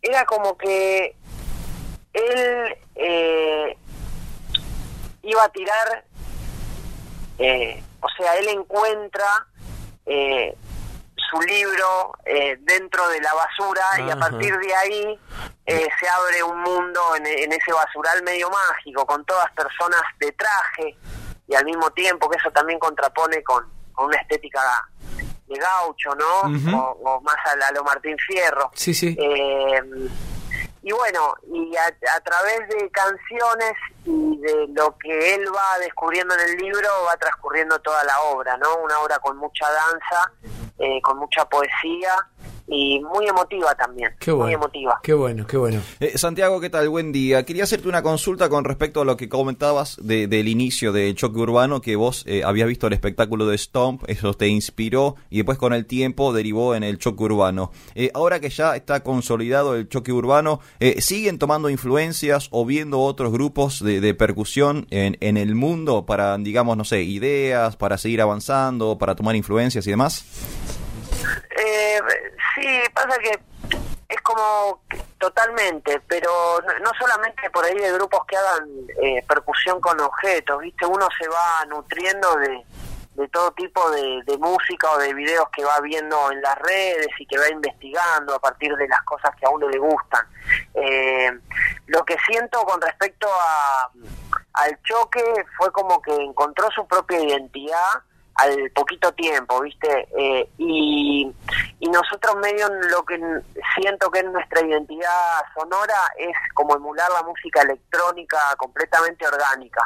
Eh, y bueno, y a partir de ahí sí, siempre siempre es bueno ver ver videos y, bueno. y nutrirse, ¿no? De todo lo- todos los demás artistas. Qué bueno. Eh, Santiago Ablín, el choque urbano, eh, eh, utilizaste la palabra electrónico. La fiesta, ¿qué pasa con la fiesta? ¿Es un nuevo espectáculo que estaban preparando y pararon por el momento? ¿Está ahí en marcha? Que bueno, sí, la verdad que es, es, es eh, no sabemos si es el nombre del nuevo espectáculo, pero sí sabemos que lo nuevo eh, está abocado a bailar, a que no haya butacas y, y a fusionarnos con músicos eh, que vengan de afuera, eh, que eso lo estuvimos haciendo en estas presentaciones que tuvimos en el verano, eh, tuvimos dos presenta- tres presentaciones en Tecnópolis y en cada una vino un músico, eh, en una vino Ramiro Boero que es un maestro, un bandoneonista, entonces armamos reversiones de Piazzolla y él se sumó a, a temas nuestros. Bueno. y la verdad estuvo hermoso, lo mismo con Agustín Ronconi de Arbolito y, y toda una parte folclórica y lo mismo con una parte más cumbiera, entonces estamos con esa idea de generar algo bien bien para gente de, de pie, Sí, sin sí. butacas y, y con la posibilidad de fusionarse con cantantes, con músicos de todo tipo y, y enriquecerse. Bien, bien. Y, y digo, y por último, eh, planes, me imagino que eh, muchísimos, ideas varias, pero ¿cómo sigue con todo este tema de, de- del encierro y demás? ¿Hay, hay show pautado ya? La verdad que la verdad que está bastante bravo. Eh, estamos contentos de que ahora tenemos una fechita que va a estar hermosa, que va a ser en la Fundación Mercedes Sosa, ahí enfrente de la Plaza Dorrego. Hoy sacamos el flyer en las redes sociales, que es arroba el choque urbano, así lo pueden seguir y, y también eh, ver el link para sacar los tickets y demás.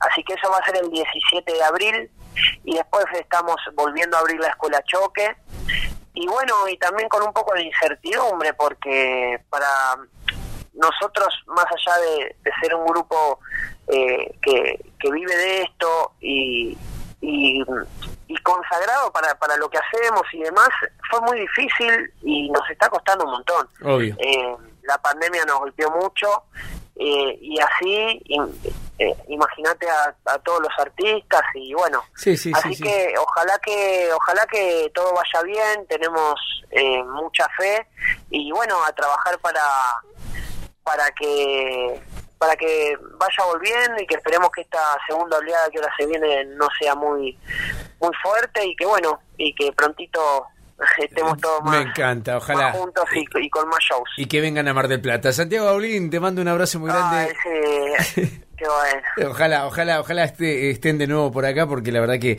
que, que los, los quiere Mar del Plata, siempre convoca mucha gente. Bueno, la verdad que aprovecho el comentario para mandarle un abrazo a todos los marplatenses, que, que siempre que fuimos nos sentimos como en casa y ojalá podamos ir pronto a hacer un show eh, al aire libre con todos los cuidados eh, para, para nada, para estar ahí Qué y bueno. compartir. Qué bueno, ¿Eh? qué bueno. Santi, un abrazo gigante, gracias, ¿eh? Un abrazo gigante, gracias a ustedes, hasta pronto. Hasta pronto. Santiago Aulín, director musical del Choque Urbano, también aquí en Hora 10.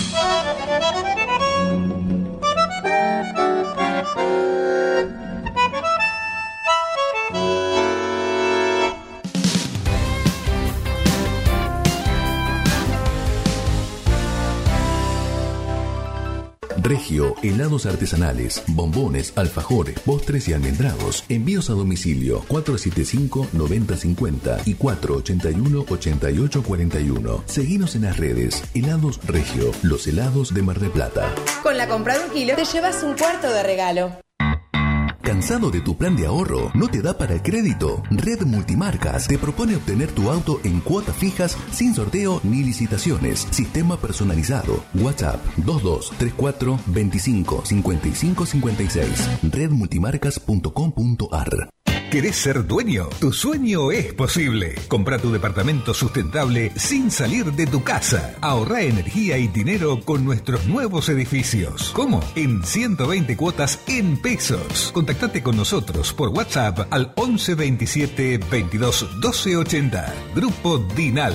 Quédate en casa. www.grupodinal.com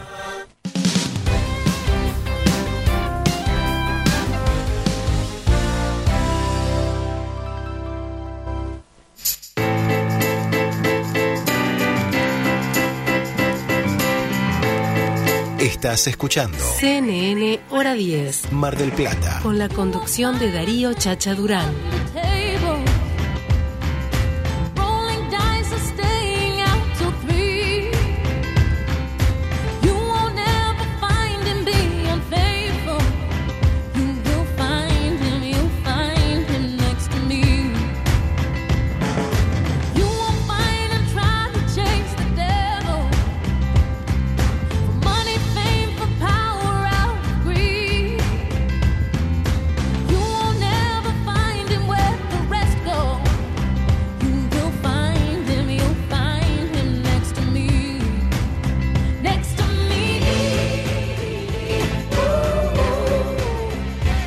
14 minutos eh, 13 en este preciso instante. Cambió justito para llegar a la una de la tarde. Eh, después de la recomendación de Barbie, tengo otras recomendaciones. Muy bien. eh, que tienen que ver con el agua que sé que algunos de El ustedes agua. no toman. Yo no tomo agua. Que no beben. Pero vamos a lo más importante.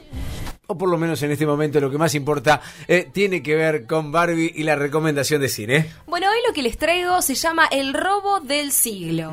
Es obviamente una película que se basa del libro de Luis eh, Mario Vitete, es la reconstrucción del audaz e ingenioso golpe a la sucursal de Acasuso del Ah, Río. muy bien, muy bien. que fue en 2006.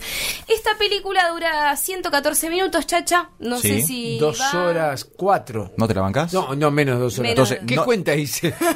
Nunca verías la Liga de la Justicia, ¿no? Que dura cuatro horas. No, olvídate, olvídate, olvídate. Ah, eh, Por ahí le doy, le doy un changüí. A ver, vos, te- seducime vos. Bueno, es un entretenido thriller. eh, bueno, y mira, me te voy a decir los actores, porque capaz que Ahí por está ahí. Guillermo Franchella, ¿puede está ser? Franchella. Bien.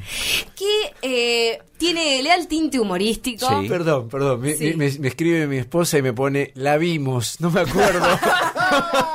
no la me acuerdo. Bueno, ves, acá se confirma el caso de YouTube, ¿no? Que fue, bueno. fue un recital de YouTube y no se acuerda, vio la película y no se acuerda. La película se la perdonamos, pero YouTube. Eh, bueno, volviendo a la peli, es una peli, obviamente, como les dije, argentina. Sí. Que la distribuidora es Warner Bros. Y bueno, a ver, ¿cómo inicia? Con Diego Peretti, que es un artista y está buscando Ah. su inspiración. Iba por caminando por las calles de Buenos Sí, Aires en el año sí, 2006, fumando, mira hacia su lado izquierda y ve al banco. Y dice, acá voy a empezar a vivir mi vida Sí, sí. y recluta a esta gente, que uno obviamente es Franchella, que es un es como el rey del robo en ese momento, es un genio. Claro. Sí, sí. Y plane- planean este robo que obviamente está basado en el libro del personaje que representa Franchella, que está en Uruguay y no puede volver a pisar Argentina. No, claro. Eh, sí, ahora, ahora más o menos me acuerdo. O sea, tengo, tengo una vaga idea de la película. Una vaga idea. Una mala idea. Eh, y por las noticias eh, deduzco cómo termina Claro, todo. ¿sabes cuál es? A nivel noticia nada más, no a nivel película. El gran detalle de este robo es que no usan armas de verdad, es todo de plástico, Sí, sí. que no le hacen daño a ninguna de las personas que están ahí dentro, que les dan de comer pizza, Sí, eso sí. es verdad, Sí, ahora me acuerdo. y le festejan el cumpleaños a una jubilada. señora. Exacto. Qué grande. Gracias, Barbie, eh, por recordar- hacerme recordar junto a mi esposa de que la vi. Ya la había visto. Y que está buena. Muy bien. Eh, recomendación. Chicos, hablando de recomendaciones. Sí. eh, trucos para beber más agua. Decime. Eh, nos queda poquito tiempo. Voy a tratar de hablar de los ocho puntos importantes. Tomar agua con limón. Tomo agua con limón. Bueno, el agua con limón eh, hace que te sea más eh, Leve. Leve, eh, por ahí la eh, porque uno no sabe por qué no toma agua, porque cuando toma dice qué bueno que está, Qué rico. pero le falta la actitud. Sí, sí. Como te falta actitud, por ahí está bueno beber dos vasos con cada comida, ponerte dos vasos o saber que podés llenar el otro vaso Claro. eh, inmediatamente mientras estás comiendo. Comprar una buena botella también es un buen consejo. Muy saber bien. que la tenés, uh, gasté. Gasté tanta plata en esta botella, la voy a usar, claro. Poner alarmas en tu celular, No, por ya se- ejemplo. ya sería demasiado. No está mal. A mí me gusta el de el Una alarma de que, las que me diga, toma agua. Por ejemplo, cada tres horas, eh, to- acordate de tomar agua, que diga así. Eh, aprovechar las visitas al baño. O sea, vos vas a hacer Pero pipí, voy- ahí voy a sacar agua. Por ejemplo, claro, y automáticamente salís y recuperás lo que Ah, perdiste. ok, ok. ¿Entendés? Ah. Que Automáticamente. esa sea la alarma. Claro. Que Eh, la alarma sea hacer pipí. es muy bueno. Añadir picantes a las comidas. Ah, y una Y, sed. y te obliga a tomar, eh, claro. Digo, claro, no sería, o sea, poquito, tampoco te zarpes. Tampoco para matarse. Tampoco para matarse. Eh, más saladito aporta Gustavo, Está bien. poquito, pero bueno, pues tendrías otros problemas ya. Bueno. ¿eh? Sí, colesterol, corazón. Por eso. Y atenti con este punto que es muy importante. Decime. Diferenciar el hambre de la sed. Oh, eso es clave. Pero espera, espera, espera, chicos. Este es claramente distinto. No. A veces sentís que tenés hambre, vas, tomás agua y, ¿Y se te saciás tu hambre. Sí. Nunca me pasó eso. Es verdad. Por eso muchas personas aumentan de peso. Nunca. Por Yo ansiedad. estoy aumentando de peso por seguramente por otras cosas, pero nunca confundí el hambre con la sed. Sí, sucede mucho y la ¿En ansiedad serio? hace que lo confundamos. Cuando tenés hambre te duele un poquito la cabeza, ¿sí o no? O sea, cuando mis hijos tengan hambre, les voy a decir un vaso de agua. Tome, chicos, están muy confundidos. Preguntale por las dudas. Eh, hoy es, es esto a la cena, es un vasito de agua. Cada cinco horas controlalos. Eh, igual. Eh, Che, y atenti con este dato que no lo sabía y que me parece por demás interesante, que eh, cada persona debería beber unos 20 mililitros de agua por cada kilo de peso. Mira. Eh, eh, es importante, o sea, te, te lo paso en ejemplo. Si una persona pesa 60 kilos, Sí. debería beber 1,2, o sea, Dos vasos de agua. 1200 mililitros. Ah. 1200 mililitros, o sea, menos de un litro y medio. Ah, no, yo estoy lejos, muy, Sí. muy lejos del, estándar. ¿Mm? Sí, cua- bueno, eh, no, no vamos a poner a averiguar cuánto pesa cada uno, pero se- 60 kilos, 1200. Ok. ¿Está bien? Está bien. Eh, así estamos, llegando al final eh, de, esta historia, nos han quedado algunos temas eh, pendientes eh, que, seguramente cada uno se meterá después a investigar y ahondar en lo que tiene que ver con la actualidad política. Eh, por lo pronto vamos a escuchar el último audio que nos ha preparado Mary Lake y tiene que ver con cosas que sucedieron en la semana. En este caso, un nuevo informe diario sobre los casos de COVID-19 en la ciudad autónoma de Buenos Aires. Allí Fernán Quirós, ministro de Salud porteño, afirmó que nunca descartaron la llegada de una segunda ola de coronavirus al país. Nosotros no tenemos ninguna duda que tenemos una segunda ola por delante. No es una posibilidad. Le ha ocurrido a todos los países del mundo. Y esa segunda ola, básicamente, eh, tenemos tres instrumentos muy poderosos para demorarla lo más posible. Y tenemos que focalizar esos instrumentos ahora, que tienen que ver con intensificar el rastreo, el testeo y el aislamiento. Esa es una tarea que el Estado porteño hace y va a seguir intensificándolo permanentemente. El segundo componente es volver a poner en el diálogo ciudadano volver a hacer un esfuerzo complementario, volver a focalizarnos en que queda poco por delante, pero lo que queda aún tiene riesgo y tenemos que volver a insistir en el cuidado. Y el tercero, que es muy importante, está muy en debate en estos días, es evitar al máximo las nuevas cepas. Las nuevas cepas están en los países limítrofes y tenemos que cargar a la ciudadanía argentina lo menos posible con las nuevas cepas. Eh, nosotros no tenemos ninguna duda que tenemos una segunda ola por delante. Fernán Quirós, eh, nunca descartaron la llegada de una segunda ola. ¿Estamos viviendo una segunda ola? Digo, 13.000 casos antes de ayer. eh, ¿Ya estamos eh, metidos en Y están desde el gobierno y desde las autoridades del gobierno están diciendo que sí. Hay que esperar. Hay como una transición a la segunda ola, ¿no? Creo que sí. Les aviso que no creo que haya eh, voz oficial aclarando no, no. esto, ni, ni mucho menos lo de una dosis o dos dosis. Eh, cierro antes de mm, meternos en la música que le pone esta frutilla, esta hermosa y rica torta que nos preparamos hoy para transitar el comienzo del fin de semana, eh, con los invitados, porque me decía Mary Lake, hablemos de Juana Viale y hablemos de Andy Kuznetsov. Atenti, rapidito. Decime. Martín Bossi. Pero para quién, quién, quién tiene quién? Eh, Mirta, eh, la hija, la nieta de Mirta Legrand. Sí, Juanita. Martín Bossi. Hoy arrancan. Hoy. Bossi. Matías Martín. Todos los Matías. Darío Barassi y Diego Leuco. Está bien.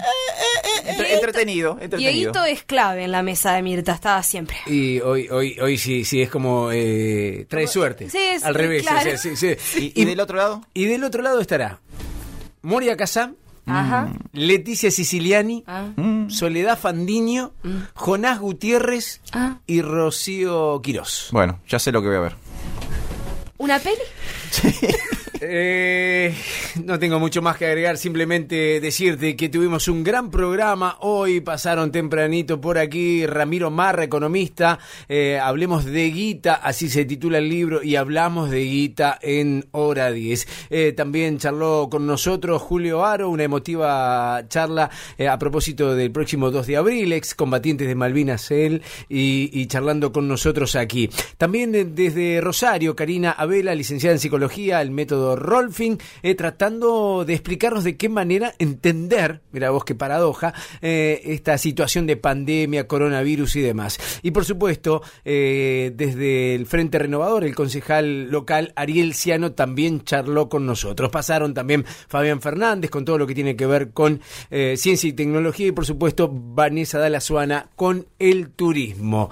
Muchas cosas pasaron, pero esto cierra, como digo siempre, con buena música. Y esto cierra el día de hoy, Chacha, este, con una elección tuya. Te voy a dar dos alternativas y eh, al mejor estilo elige tu propia aventura. Vos vas a tener que decidir el cierre del día de hoy. ¿Tengo que explicar por qué lo elegí? Si vos querés, sí. Yo te doy las alternativas. Una alternativa es una novedad. Ajá. Una canción que tiene apenas horas de salida de eh, un artista que conforma un grupo, digamos, clásico del rock. Me tiene que gustar mucho el artista para escuchar algo nuevo. No. Mira Entonces, vos. bueno, no te puedo decir porque si no estoy quemando la opción. Pero Bien. es, digamos, una banda eh, de rock clásico, eh, un tipo que va por ese rubro, que ahora en- dentro de su proyecto solista acaba de sacar una canción que es el adelanto de su tercer disco. Puede ser, a ver. ¿Sí? La otra es la canción que por alguna razón que aún desconozco estuvo sonando en mi cabeza durante toda la semana.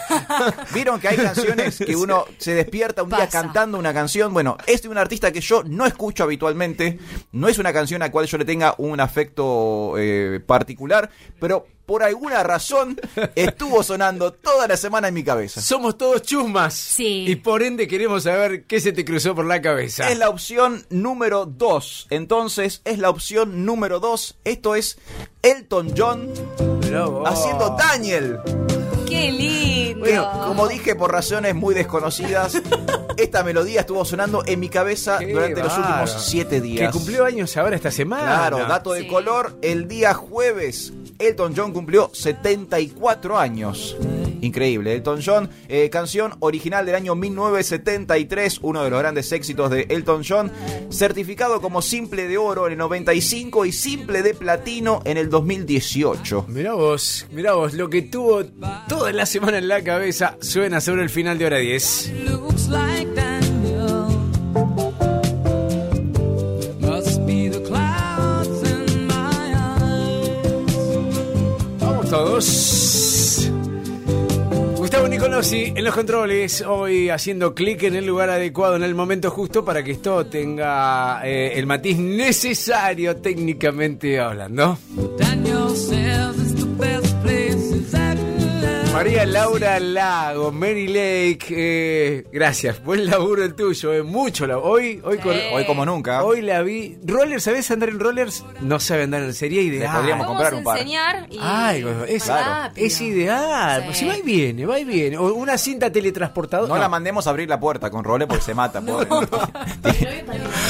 Mirá vos, ¿En serio? novio patinador de mundial que te tiene que enseñar. eh, Andar en rollers. andar- mínimo, pisos, totalmente. Barbie Benítez, gracias por tu compañía. ¿eh? Gracias a ustedes y bueno, nos vemos el próximo sábado. El próximo sábado. Eh, antes que, que Sí. me, que me despidas, que nos despidamos, ¿quién era, ¿cuál era la otra opción? La otra opción era CC Top. Uh, Que vos. Billy Gibbons, uno de los integrantes, el guitarrista de la banda, está estrenando disco nuevo y ayer editó su simple. Mira vos, era buena también. ¿eh? Gracias, gracias por todo, Alfredo. Un abrazo grande. Así estamos, a pleno, eh, cerrando este hora 10. Gracias por todo, gracias por la compañía, buena semana. Nos encontramos el sábado a las 10 de la mañana, obviamente en hora 10. Mi nombre es Darío Chacha Durán. Chau, namaste, Haribol.